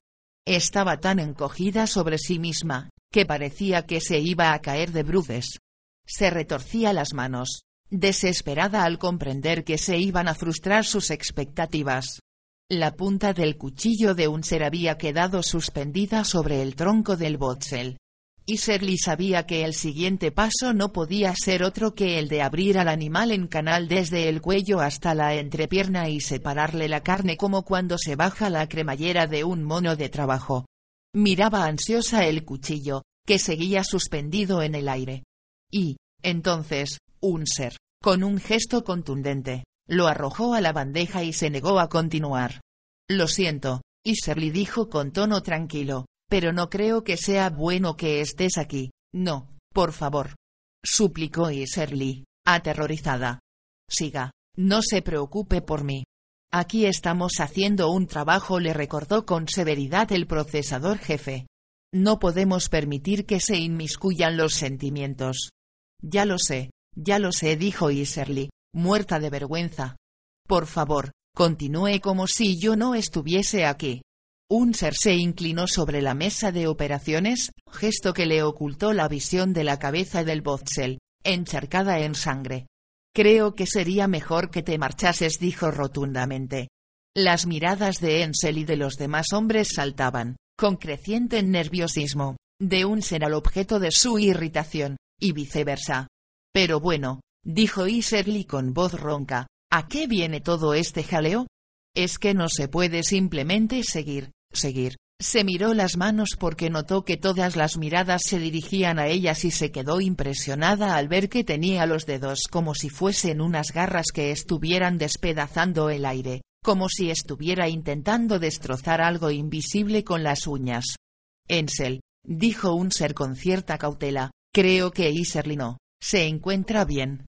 Los hombres comenzaron a acercarse a Iserly caminando sobre el suelo húmedo, el reflejo de sus cuerpos vibraba sobre la superficie lustrosa.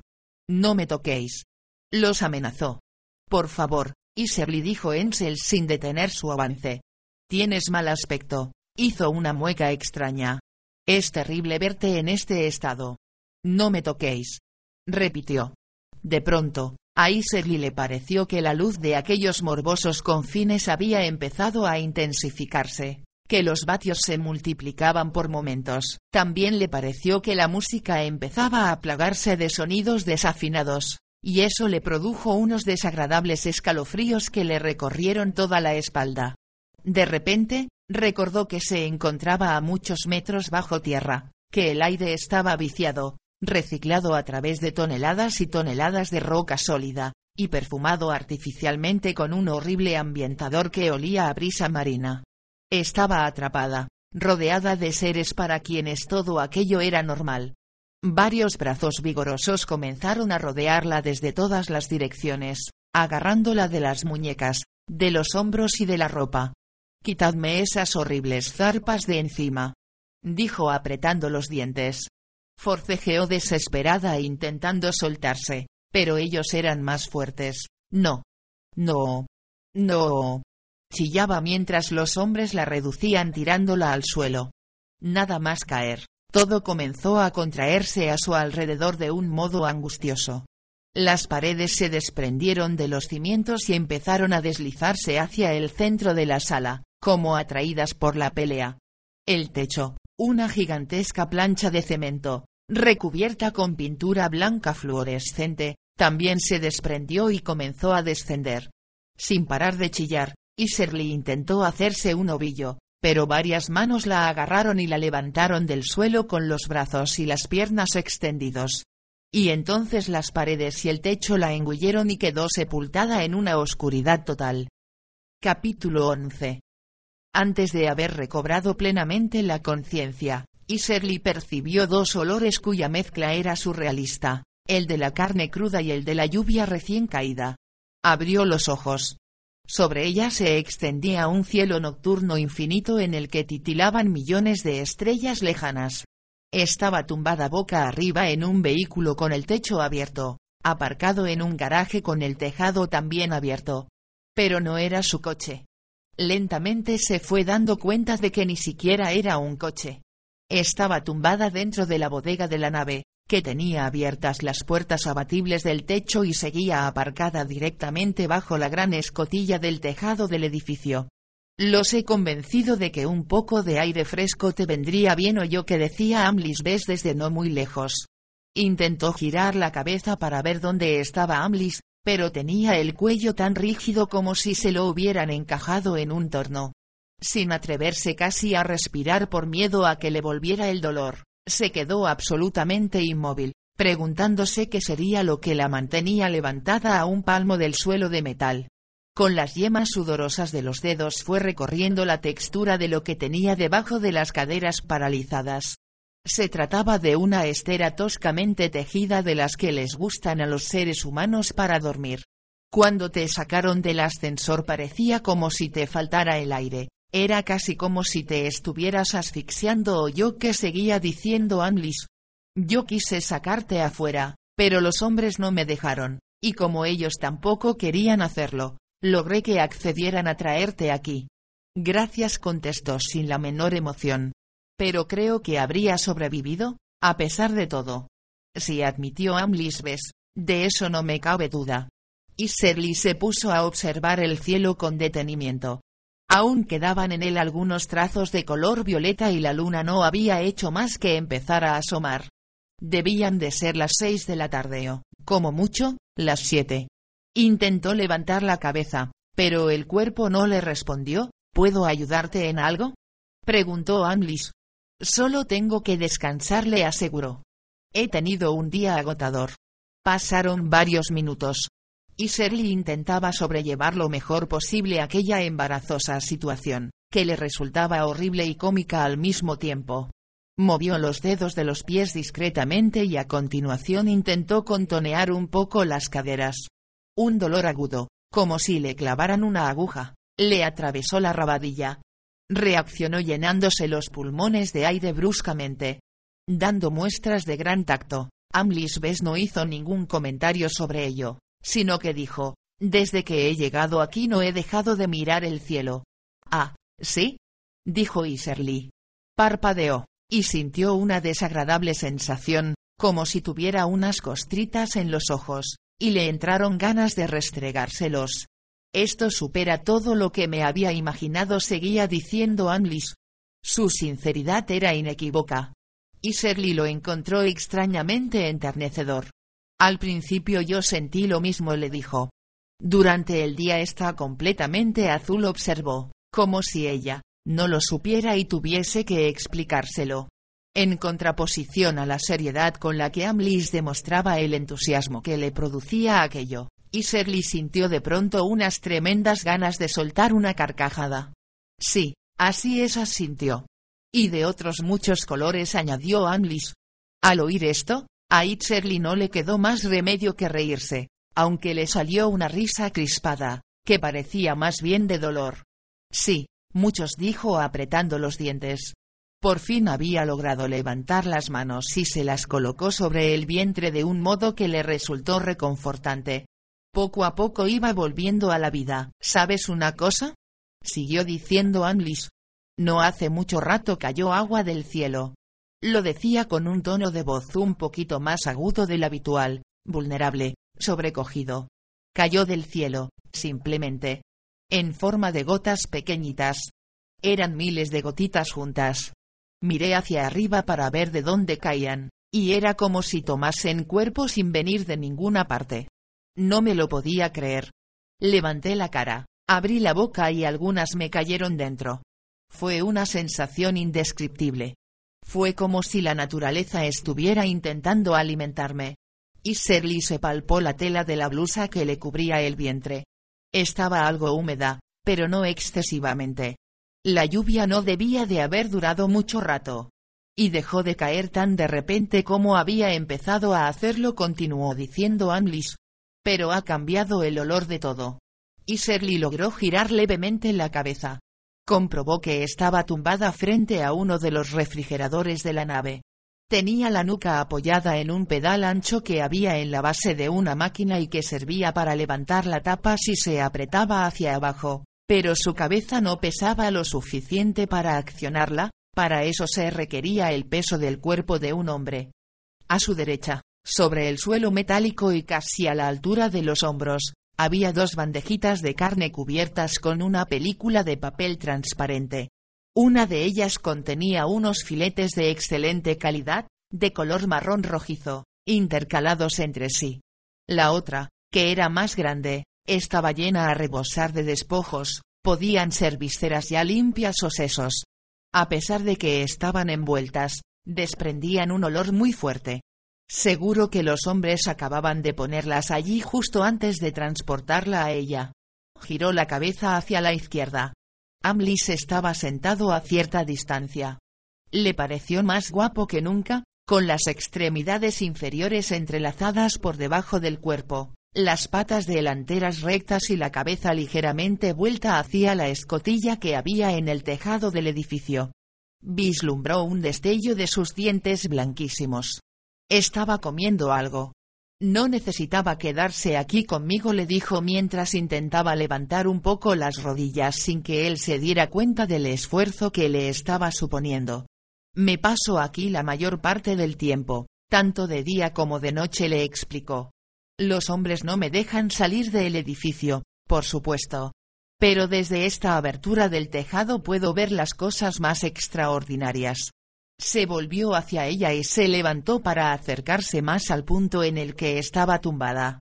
Y Serly oyó los pasos suaves de sus pezuñas mientras caminaba delicadamente sobre el suelo metálico. Respetuoso, se detuvo a una distancia prudente, apoyó las ancas en el suelo y volvió a entrelazar las patas traseras. Entre las patas delanteras, que volvió a colocar rectas, le asomaba el pelo blanco y algo alborotado del pecho. Y había olvidado lo negro que tenía el pelo de la cabeza y lo dorados que eran sus ojos. ¿Y no le produce asco toda esta carne? preguntó con tono provocativo. Paso por alto la ironía del comentario. Ahora es carne muerta, contestó simplemente. Ya no puedo hacer nada, ¿no? Pues creí que seguiría intentando conmover el corazón y la conciencia de los hombres, prosiguió diciendo Iserly, aunque comprendió que se estaba pasando con su sarcasmo. Bueno, he hecho todo lo que he podido, contestó Amlis. Pero me he dado cuenta de que es un empeño inútil. De todas formas, no es vuestra conciencia la que debería cambiar, continuó diciendo mientras paseaba la mirada por la carga que estaba almacenada alrededor, como dando a entender que comprendía que tras la magnitud de aquella matanza se encerraba un propósito de índole comercial. Entretanto, Iserly contemplaba su cuello, sus hombros y la suavidad de su pelo, que agitaba levemente la brisa. La animadversión que le había provocado se iba desvaneciendo mientras se lo imaginaba tumbado a su lado con el cálido pecho velludo contra su espalda y mordisqueándole el cuello con sus dientes blanquísimos. ¿Qué está comiendo? le preguntó, porque tenía la sensación de que no paraba de mover las mandíbulas. No estoy comiendo nada, le contestó con tono indiferente, pero siguió masticando. Y sintió una oleada de desprecio. Era como todos los ricos, un petulante que no sentía incomodidad al mentir y un arrogante al que le dejaba indiferente que los demás se dieran cuenta de ello. Hizo un gesto de desaprobación, como diciendo, lo que usted quiera. A pesar de las transformaciones que habían sufrido los rasgos del rostro de Iserly, Amlis se dio cuenta inmediatamente. No estoy comiendo. Estoy mascando, le explicó con tono solemne, pero con un destello brillante en sus ojos ambarinos. Es Icpazua. Y Shirley recordó entonces que aquel era un asunto que le había acarreado muy mala fama a Amlis, y, aunque en realidad era algo que la intrigaba, fingió una actitud de desprecio. Creí que ya era usted demasiado mayorcito para hacer este tipo de cosas, le dijo para provocarlo. Pero Amlis no estaba dispuesto a morder el anzuelo. Mascarik Pazua no es un comportamiento que tenga nada que ver con la adolescencia ni con ninguna otra etapa de la vida, respondió con frialdad. Es una planta que posee propiedades excepcionales. Muy bien, muy bien, dijo Iserly dando un suspiro y girando la cabeza para volver la mirada al cielo estrellado. Pero acabará matándolo. Lo oyó reírse, pero no se volvió para mirarlo, Luego lamentó no haberlo visto y, a continuación, sintió una gran irritación consigo misma por haberlo lamentado. Para eso tendría que tragarme un fardo del tamaño de mi cuerpo, dijo Amlis. Entonces, aunque no quería, también a ella le entró la risa, porque era cómico imaginárselo tratando de cometer semejante disparate. Intentó levantar una mano para cubrirse la cara y que no la viera reírse, pero el dolor de la espalda fue tan atroz, que tuvo que permanecer rígida, y siguió riéndose a cara descubierta sin poder parar. Cuanto más se reía, más difícil le resultaba parar. Confiaba en que Amlis Bess entendiera que se reía porque resultaba ridículo imaginárselo hinchado como una vaca preñada. La Icpazua es un calmante contra el dolor de una efectividad extraordinaria, ¿sabes? Le aseguró en tono amable, ¿Por qué no lo pruebas? Aquella pregunta borró la sonrisa del rostro de Iserly. A mí no me duele nada, contestó secamente. Por supuesto que te duele, dijo Amlis en tono de reproche y arrastrando las vocales de un modo que ponía más de relieve su dicción de niño bien. Furiosa, Iserly se incorporó apoyándose en los codos y clavó en él una mirada penetrante. A mí no me duele nada, ¿entiende? repitió mientras un sudor frío, producido por el intenso dolor, le resbalaba por el tronco. Un relámpago de furia cruzó durante unos instantes los ojos de Amlis, pero enseguida parpadeó lenta y lánguidamente, como si en su torrente sanguíneo acabase de penetrar otro poco de sedante. Lo que tú digas, Iserly. Que ella recordara, hasta entonces, no la había llamado nunca por su nombre. Nunca hasta entonces. Se preguntó qué sería lo que lo había empujado a pronunciarlo, y deseó que volvieran a darse las mismas circunstancias para que lo repitiera lo antes posible. Pero, en realidad, lo que necesitaba era librarse de él como fuese. Le hacía falta ponerse a hacer algunos ejercicios para volver a encontrarse en forma, pero, ¿qué diablos? No iba a ponerse a hacerlos delante de él. Evidentemente, lo normal en un caso así sería excusarse y marcharse a su casa. No la seguiría hasta allí. Pero tenía un dolor demasiado fuerte para intentar bajar la media docena de escalones que había entre el casco de la nave y el suelo del edificio. Ya que estaba apoyada en los codos, pensó que podría flexionar los hombros y la columna un poquitín sin que se notara demasiado. Decidió darle un poco de conversación para mantenerlo distraído. ¿Qué cree que le hará su padre cuando regrese a casa? Le preguntó. ¿Qué me ha de hacer? Le contestó como si no le encontrara sentido a aquella pregunta. Inocentemente, Iserly había vuelto a toparse con la forma de entender la vida de un niño bien. Le era imposible concebir la simple idea de que alguien pudiera obligarlo a hacer algo en contra de su voluntad.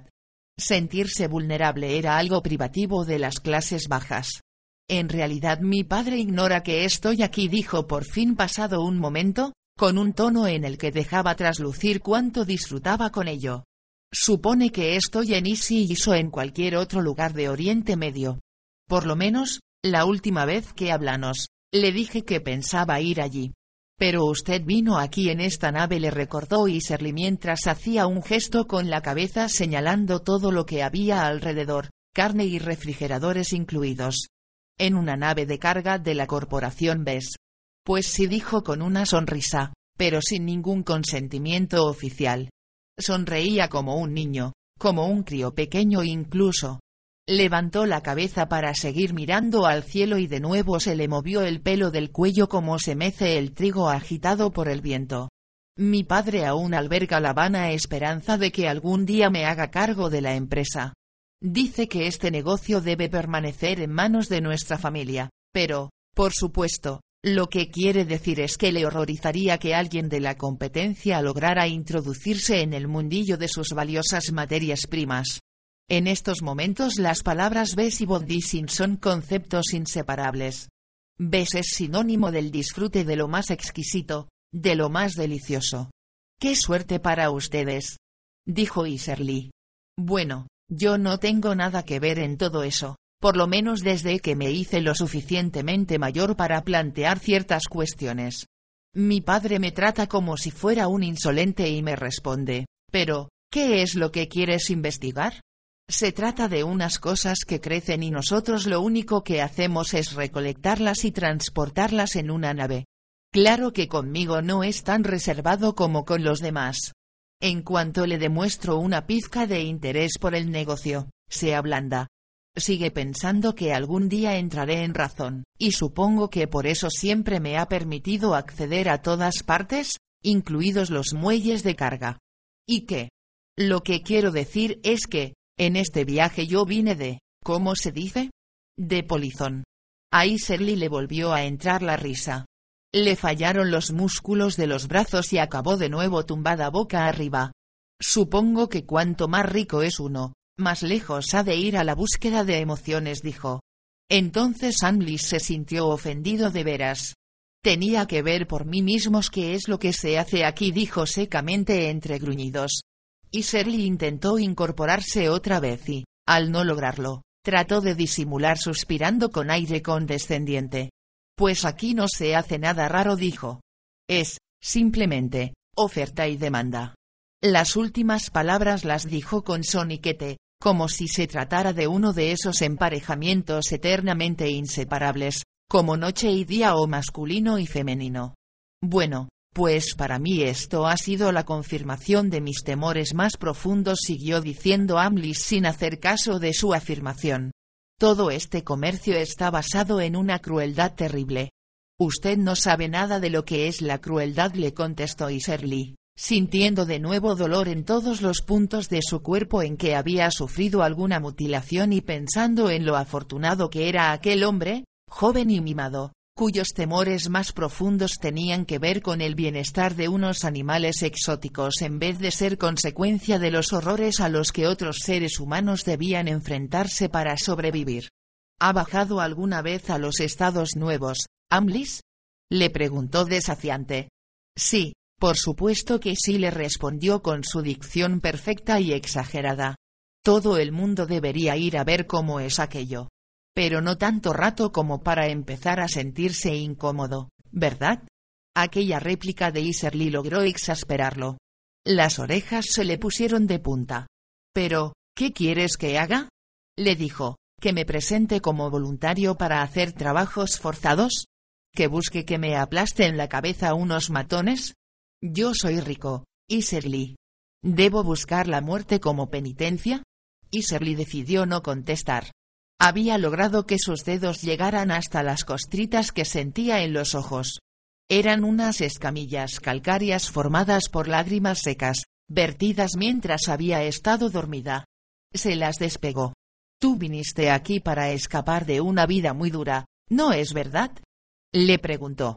Yo no he tenido que padecer una vida dura y te aseguro que me siento muy agradecido por ello. Nadie desea sufrir si puede evitarlo. Como cualquier ser humano, tú y yo queremos lo mismo. Usted nunca entenderá lo que yo quiero, dijo Iserly entre dientes, con una vehemencia de la que ella misma se sorprendió.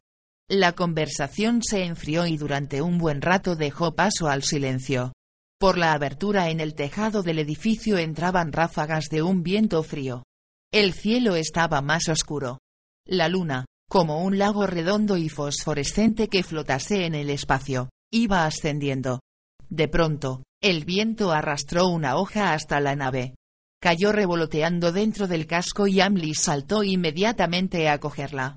Se puso a darle vueltas una y otra vez entre sus manos, mientras Iserly luchaba por apartarse. Ahora háblame de tus padres, dijo por fin Amlis, como dándole a entender que, según las normas básicas de la buena educación, le tocaba hablar a ella. Y Shirley sintió como si le hubieran dado un puñetazo en el estómago, justo en el punto en el que se alojaba un odio que nunca había acabado de digerir. No tengo padres, contestó con frialdad. Bueno, pues cuéntame cómo eran cuando aún vivían, le pidió entonces. Jamás hablo sobre mis padres, dijo Iserly. No hay nada que decir. Amlis la miró a los ojos y de inmediato comprendió que, por más que fuera Amlis Bes, aquella era una zona a la que no se le iba a permitir acceder. Suspiró profundamente. ¿Sabes una cosa? dijo casi como pensando en voz alta. A veces pienso que los únicos asuntos de los que merece la pena hablar son justo aquellos que la gente se niega a discutir. Sí dijo bruscamente Iserly, como el de por qué hay gente que nace para llevar una vida ociosa y dedicada a filosofar y a otras personas las meten en un agujero y les dicen que tienen que joderse matándose a trabajar. Amlis se puso a mascar su ikpazua entrecerrando los ojos con una mezcla de rabia y compasión. Por todo se paga un precio, Iserly dijo. Hasta por haber nacido rico. Ah, claro contestó despectivamente pero muerta de ganas de acariciar la suave blancura de su pecho y de seguir con un dedo la sedosa línea de su flanco. Ya veo todos los perjuicios que le ha ocasionado. No todos los perjuicios son evidentes, afirmó Amlis en voz baja. No, claro, contraatacó Iserly agriamente, pero los evidentes son los que hacen que la gente se vuelva para mirarte, ¿no le parece? Esos son del tipo que todo el mundo puede ver, ¿verdad, señor Bess? Alarmada, vio cómo Amli se levantaba y se le acercaba. Se quedó parado junto a sus hombros y bajó la cabeza hasta estar muy cerca de ella. Sorprendentemente cerca, Iserly, escúchame dijo con tono persuasivo, mientras se le erizaba el pelo de la parte inferior de su negrísimo rostro y ella sentía el cálido aliento de su boca en el cuello. ¿Tú crees que no he visto que te han extirpado la mitad del rostro? ¿Crees que no me he dado cuenta de que te han injertado unos bultos extraños? Te han quitado los pechos, te han amputado la cola y te han afeitado el pelo del cuerpo? ¿Crees que no soy capaz de imaginarme cómo debes sentirte después de todo eso? Lo dudo, dijo casi sin poder respirar y sintiendo que le escocían los ojos. Por supuesto que veo todo lo que te han hecho, pero lo que a mí me interesa de verdad es lo que las personas son por dentro, continuó diciendo. Por favor, Amlis, ahórrese todas esas gilipolleces dijo con la voz enronquecida y apartando la mirada mientras se le saltaban las lágrimas y resbalaban por la mejilla hasta desaparecer en la horrible abertura de su oreja mutilada. ¿Es que crees que no hay nadie capaz de darse cuenta de que, a pesar de esa apariencia, eres un ser humano? exclamó. Si los de su clase se hubieran dado cuenta de que soy un jodido ser humano, no me habrían mandado a los Estados Nuevos, contestó furiosa y a gritos. Iserly, yo no te mandé a los Estados Nuevos. No, claro que no. Nadie en concreto tiene esa responsabilidad, dijo llena de rabia. Se volvió bruscamente para apartarse de él y olvidó el dolor que eso le iba a suponer. Sintió como si un disparo le hubiese atravesado la espina dorsal desde la caja torácica hasta el recto. Nada más soltar un alarido de dolor, Amlis ya estaba a su lado. Deja que te ayude, le dijo mientras con un brazo le rodeaba los hombros y con la cola le sostenía la región lumbar. Déjeme sola. Suplicó Iserly entre gemidos. Primero te ayudaré a sentarte fue su respuesta. La ayudó a colocarse de rodillas, rozando con su huesuda frente a terciopelada la garganta de Iserly, y, cuando lo hubo conseguido, retrocedió para permitir que ella consiguiera mantener el equilibrio por sí misma. Al doblar sus extremidades, que aún estaban entumecidas, sintió por dentro una contracción muscular, al mismo tiempo que seguía notando por fuera, en la piel, el estremecimiento que le había producido el contacto con Amlis. Cuando intentó mover los omóplatos se escuchó un crujido inquietante, no podía evitar sentirse incómoda al pensar qué impresión le estaría causando. Miró alrededor para ver dónde estaba y vio que en ese momento regresaba de hacer una breve incursión por la bodega. Ten, toma un poco le dijo acercándosele a tres patas y ofreciéndole con la mano libre una especie de terrón de algo vegetal. Actuaba con mucha seriedad, lo cual a Iserly le pareció muy gracioso. No apruebo el consumo de drogas objetó Iserly, pero rompió a reír inmediatamente porque el dolor había acabado por vencer sus reticencias. Se enjugó las lágrimas de las mejillas y aceptó un cubito de color musgo de Ikpazua que Amlis le ofrecía y se lo metió en la boca. Solo hay que mascarlo, ¿no? Sí le respondió. Al cabo de un rato se convierte en algo maquinal y lo hace sin pensarlo. Media hora más tarde Iserly se sentía mucho mejor. Una sensación de anestesia, e incluso de bienestar, se había ido extendiendo por todo su cuerpo. Se había puesto a hacer los ejercicios sin importarle en absoluto que Amlis Bess estuviera justo enfrente de ella. Él seguía hablando sin cesar de lo malo que era comer carne, pero a Iserly todo lo que decía le parecía divertido o enternecedor. La verdad es que, si uno no se tomaba demasiado a pecho a sus delirios moralistas, era un joven muy divertido. Así que, mientras seguía con su cantinela, ella disfrutaba del tono grave de su voz y hacía lentamente ejercicios rotatorios con las extremidades, intentando concentrarse y sin dejar de mascar aquella hierba amarga. Mira, desde que la gente empezó a comer carne seguía diciendo Anlis, han aparecido algunas enfermedades nuevas, desconocidas hasta ahora. Y hasta ha habido muertes inexplicables. Y Serly sonrió. Sus sermones catastrofistas eran de una solemnidad cómica. Hasta la propia élite ha hecho insinuaciones de que tal vez encierre algún peligro seguía insistiendo. Bueno replicó Iserly sin darle importancia, lo que puedo asegurar es que todo el proceso se lleva a cabo con las máximas garantías desde el principio hasta el fin. Después de decir aquello soltó una carcajada y, sorprendentemente, él también empezó a reírse.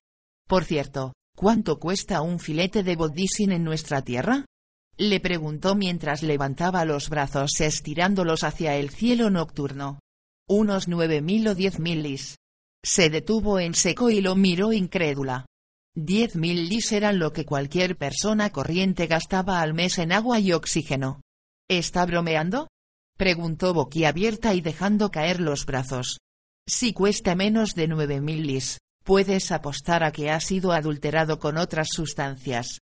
Pero, ¿quién puede permitirse comprarlo? Pues casi nadie, y eso es, por supuesto, lo que lo convierte en algo deseable. Amlis olfateó concienzudamente una pila de bandejitas de carne de color escarlata envueltas con una película de papel transparente, como tratando de comprobar si la carne tenía en su origen el mismo olor que recordaba que tenía cuando llegaba a su destino. Si alguien quiere sobornar a un funcionario, o halagar a un cuente, o seducir a una mujer, es el mejor método. Y seguía sin poder creérselo. Diez mil lis, musitó asombrada. La verdad es que la carne es un producto tan caro, que se está intentando crearla artificialmente en laboratorio. Y dejarme a mí sin empleo, ¿no?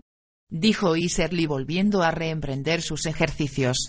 Pues quizás contestó Amlis, pero es que a la corporación ves el transporte le cuesta una fortuna.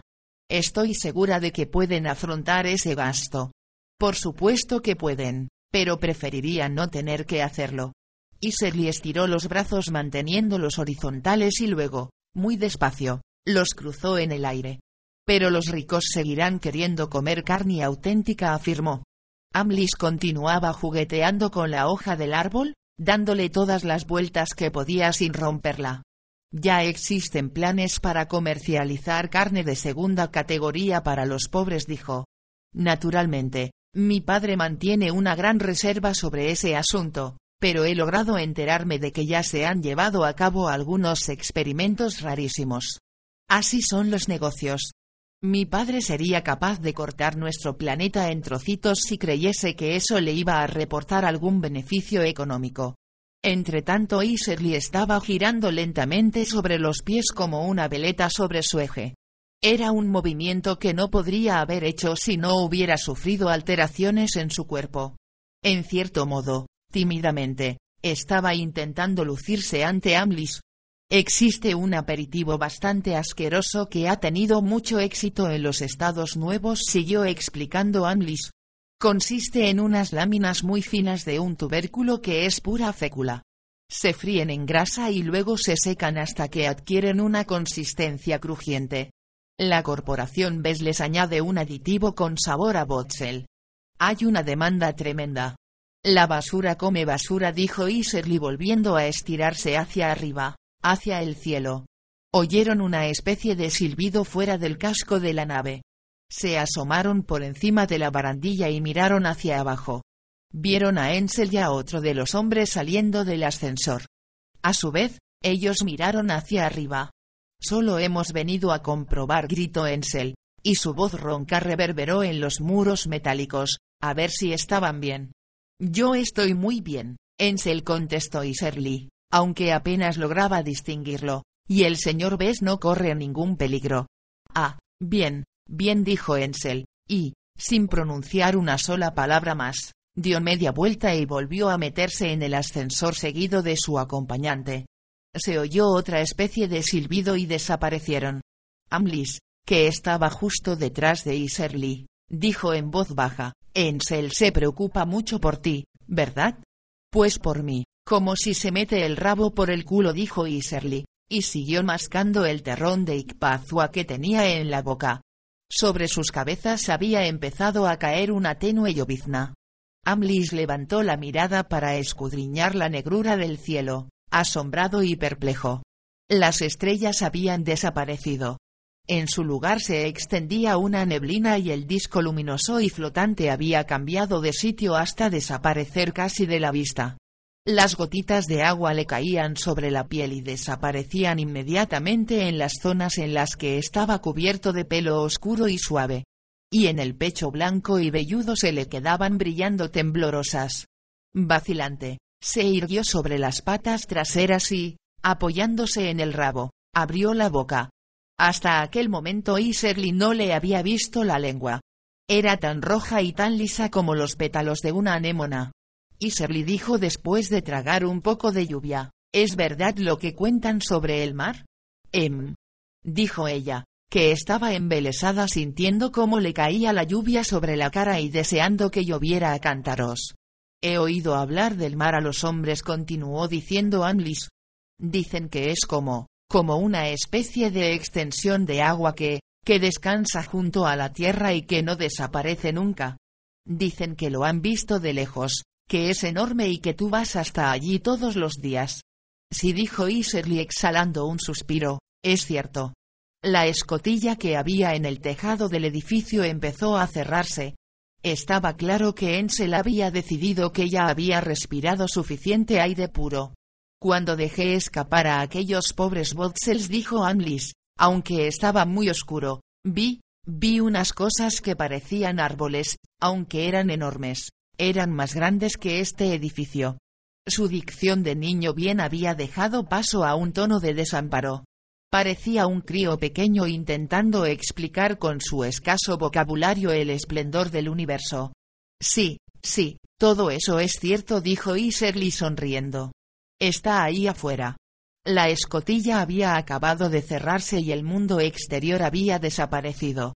Por favor, llévame a verlo, dijo de pronto Amlis, y su voz resonó débilmente por todo el hangar. Es totalmente imposible, respondió Iserly con rotundidad. Ahora está oscuro, insistió Amlis. Nadie nos verá. Es totalmente imposible, repitió Iserly. ¿Son los botsels los que te preocupan? ¿Es que esos animales que parecen bobos pueden ser peligrosos? Preguntó con voz suplicante. Muy peligrosos, le aseguró Iserly. Pero, ¿suponen un riesgo para nuestras vidas o para el buen funcionamiento de la corporación BES? La corporación BES me importa un bledo. Entonces, llévame, le rogó. Llévame en tu coche. Te prometo que me voy a portar bien. Solo quiero mirar. Por favor, llévame. He dicho que no. Unos minutos más tarde Iserly estaba en su coche conduciendo lentamente bajo la bóveda enmarañada que formaban las ramas de los árboles que había más allá de la mansión en la que vivía Esuis. Las luces de la casa estaban encendidas, como de costumbre. Las del coche de Iserly estaban apagadas. Podía ver bastante bien con la luz de la luna y no tenía que molestarse en ponerse las gafas. Y, además, había hecho aquel recorrido a pie cientos de veces. ¿Quién construyó estas casas? preguntó Amlis, empotrado en el asiento y con las manos apoyadas sobre el salpicadero. Nosotros dijo Iserly sin inmutarse. Se alegraba de que no pudiera verse ninguna otra casa más allá de la granja y de que, en la lejanía, la suya pareciese construida con trozos de piedra encontrados por los alrededores. Sobre la casa de Esuis, que era mucho más impresionante, dijo, esa se construyó para Esuis. Es como si fuera mi jefe. Se dedica a arreglar las vallas, a organizar la comida de los animales y este tipo de cosas. Pasaron cerca de la casa de Esuis, lo suficientemente cerca para que Amlis viera que los cristales de las ventanas estaban empañados y que había adornos de madera maciza en los alféizares. ¿Quién ha tallado esas maderas? Y se le echó una ojeada a las esculturillas. Esois contestó de manera automática mientras pasaban de largo. Pero enseguida se dio cuenta de que, en realidad, aquella mentira que acababa de decir podría ser verdad. En la retina se le había quedado una imagen evanescente de una fila de siluetas talladas en maderas recogidas de la playa, que habían sido labradas y cinceladas hasta conseguir unas figuras de escueta elegancia que mantenían en equilibrio congelado complicadas posturas de ballet, y se hallaban colocadas una al lado de la otra detrás del doble acristalamiento. Podría ser que Esois se dedicara a hacer aquello para entretenerse durante las horas de soledad del invierno. Y Serly continuó atravesando prados y prados en los que se hallaban diseminados unos enormes fardos de paja redondos que semejaban agujeros negros en el horizonte. Un campo estaba en barbecho, el de enfrente rebosaba de ramitas verdes que ocultaban las patatas escondidas debajo. Por aquí y por allá, elevándose hacia el cielo, surgían árboles y arbustos que no tenían ninguna utilidad para la agricultura, pero que exhibían florecillas resistentes o ramas largas y frágiles, cada uno según su especie. Y Serly sabía lo que estaría sintiendo Amlis, Allí la vida vegetal se daba sin necesidad de cultivos hidropónicos o de trabajar a profundidad cada vez mayor en una tierra pobre y calcárea. Allí las plantas brotaban y crecían al aire como una explosión de alegría. Eran hectáreas y más hectáreas de tierra naturalmente fecunda, sin aparente intervención de los seres humanos. Y eso que estaba viendo la granja Ablage en invierno, ¿Qué impresión le habrá causado ver lo que ocurría en el campo en primavera? Iba conduciendo muy, muy despacio. El sendero que bajaba a la playa no había sido concebido para que por él transitaran vehículos de cuatro ruedas, y no quería que el coche se le estropeara. Y, además, se sentía invadida por un miedo irracional a que, al tropezar con alguna piedra en el camino y dar un tumbo, su mano derecha se moviera del volante y accionara sin querer la tecla de la Icpazua. A pesar de que Amlis no llevaba puesto el cinturón de seguridad y no paraba de moverse en el asiento rebosando emoción, temía que las agujas pudieran pincharlo. Junto al portón que había en el extremo más lejano de la granja Ablag, a escasos metros del acantilado, Iserly detuvo el coche y apagó el motor. Desde aquel punto se veía muy bien el mar del norte, que aquella noche brillaba con un tono plateado bajo un cielo que por el este tenía un color grisáceo que amenazaba nieve y por el oeste aún estaba despejado y permitía ver la luna y las estrellas. ¡Oh! exclamó Amlis en voz baja. Y Serly comprendió que estaba impresionado. Mientras él mantenía la mirada clavada en la inmensidad de las aguas que tenía delante, ella no dejaba de mirar el perfil de su rostro, amparada en el convencimiento de que a Amlis no se le podía pasar por la cabeza cuánto lo deseaba. Pasado un buen rato, Amlis logró recuperarse lo bastante para hacer una pregunta. Antes incluso de que abriera la boca, Iserly ya sabía en qué iba a consistir y le contestó sin que tuviera que formularla. Aquella fina línea brillante dijo mientras la señalaba es donde termina el mar. Bueno, en realidad, no es que termine allí, el mar no tiene fin. Pero allí es donde termina nuestra percepción. Y por encima de ella empieza el cielo. ¿Lo ve? El modo en que la miraba Amlis era conmovedor, pero maravilloso al mismo tiempo. La miraba como si ella fuese el guardián del universo, como si el universo entero le perteneciera, cosa que, tal vez, fuese cierta. El terrible precio que había tenido que pagar conllevaba, en cierta medida, que aquel mundo le perteneciese. Estaba mostrando a Amlis lo que podían ser los dominios de quien estuviera dispuesto a someterse al sacrificio supremo, un sacrificio que nadie, salvo ella, se había atrevido a llevar a cabo. Bueno, en realidad, salvo ella y Esuis. Pero este rara vez abandonaba su casa de la granja. Probablemente, el verse tan desfigurado había acabado con él, las maravillas de la naturaleza no significaban nada para él. No eran un consuelo suficiente. Ella, sin embargo, seguía forzándose a salir y ver todo cuanto había que ver.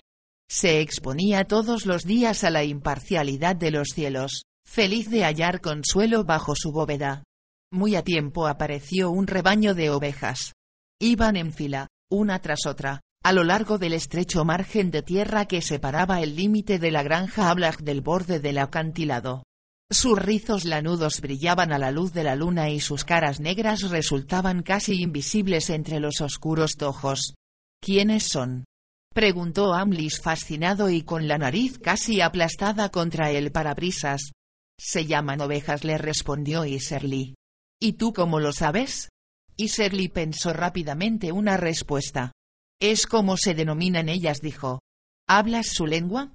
preguntó Amlis con cara de asombro mientras las ovejas pasaban trotando. En realidad, solo sé unas pocas palabras, dijo Iserly. Las fue mirando una a una e iba acercando la cabeza cada vez más a la de Iserly mientras seguía con la mirada su lento avance, que para él consistía en una experiencia nueva. ¿Y habéis intentado utilizar su carne? preguntó Amlis, no lo dirá en serio. Dijo Iserly atónita. ¿Cómo quieres que sepa qué es lo que hacéis aquí? Iserly parpadeó varias veces seguidas, sin saber qué decir. ¿Cómo se le había podido ocurrir semejante idea? ¿Acaso el hijo era, en el fondo, tan despiadado como el padre? Pero, Amlis, es que no ve que caminan a cuatro patas, que tienen pelo por todo el cuerpo, que tienen rabo, que sus rasgos faciales no son muy diferentes a los nuestros. Mira, empezó a decir Amlis, bastante irritado, si estás dispuesto a comer la carne de unos seres vivos, y Shirley suspiró. Deseaba ardientemente ponerle el dedo índice en los labios e impedir que siguiera hablando. Por favor, no estropee este instante le pidió, con un tono implorante, mientras la última oveja se esfumaba tras un macizo de tojos. Pero, como es típico en cualquier hombre, no había modo de impedir que rompiera el hechizo de aquel momento. Solo cambió de táctica. ¿Sabes una cosa? dijo. He estado charlando mucho con los hombres. ¿Qué hombres? Con los que trabajas. Yo trabajo sola. Amlis respiró hondo y volvió sobre el asunto. Los hombres me han dicho que no eres la misma,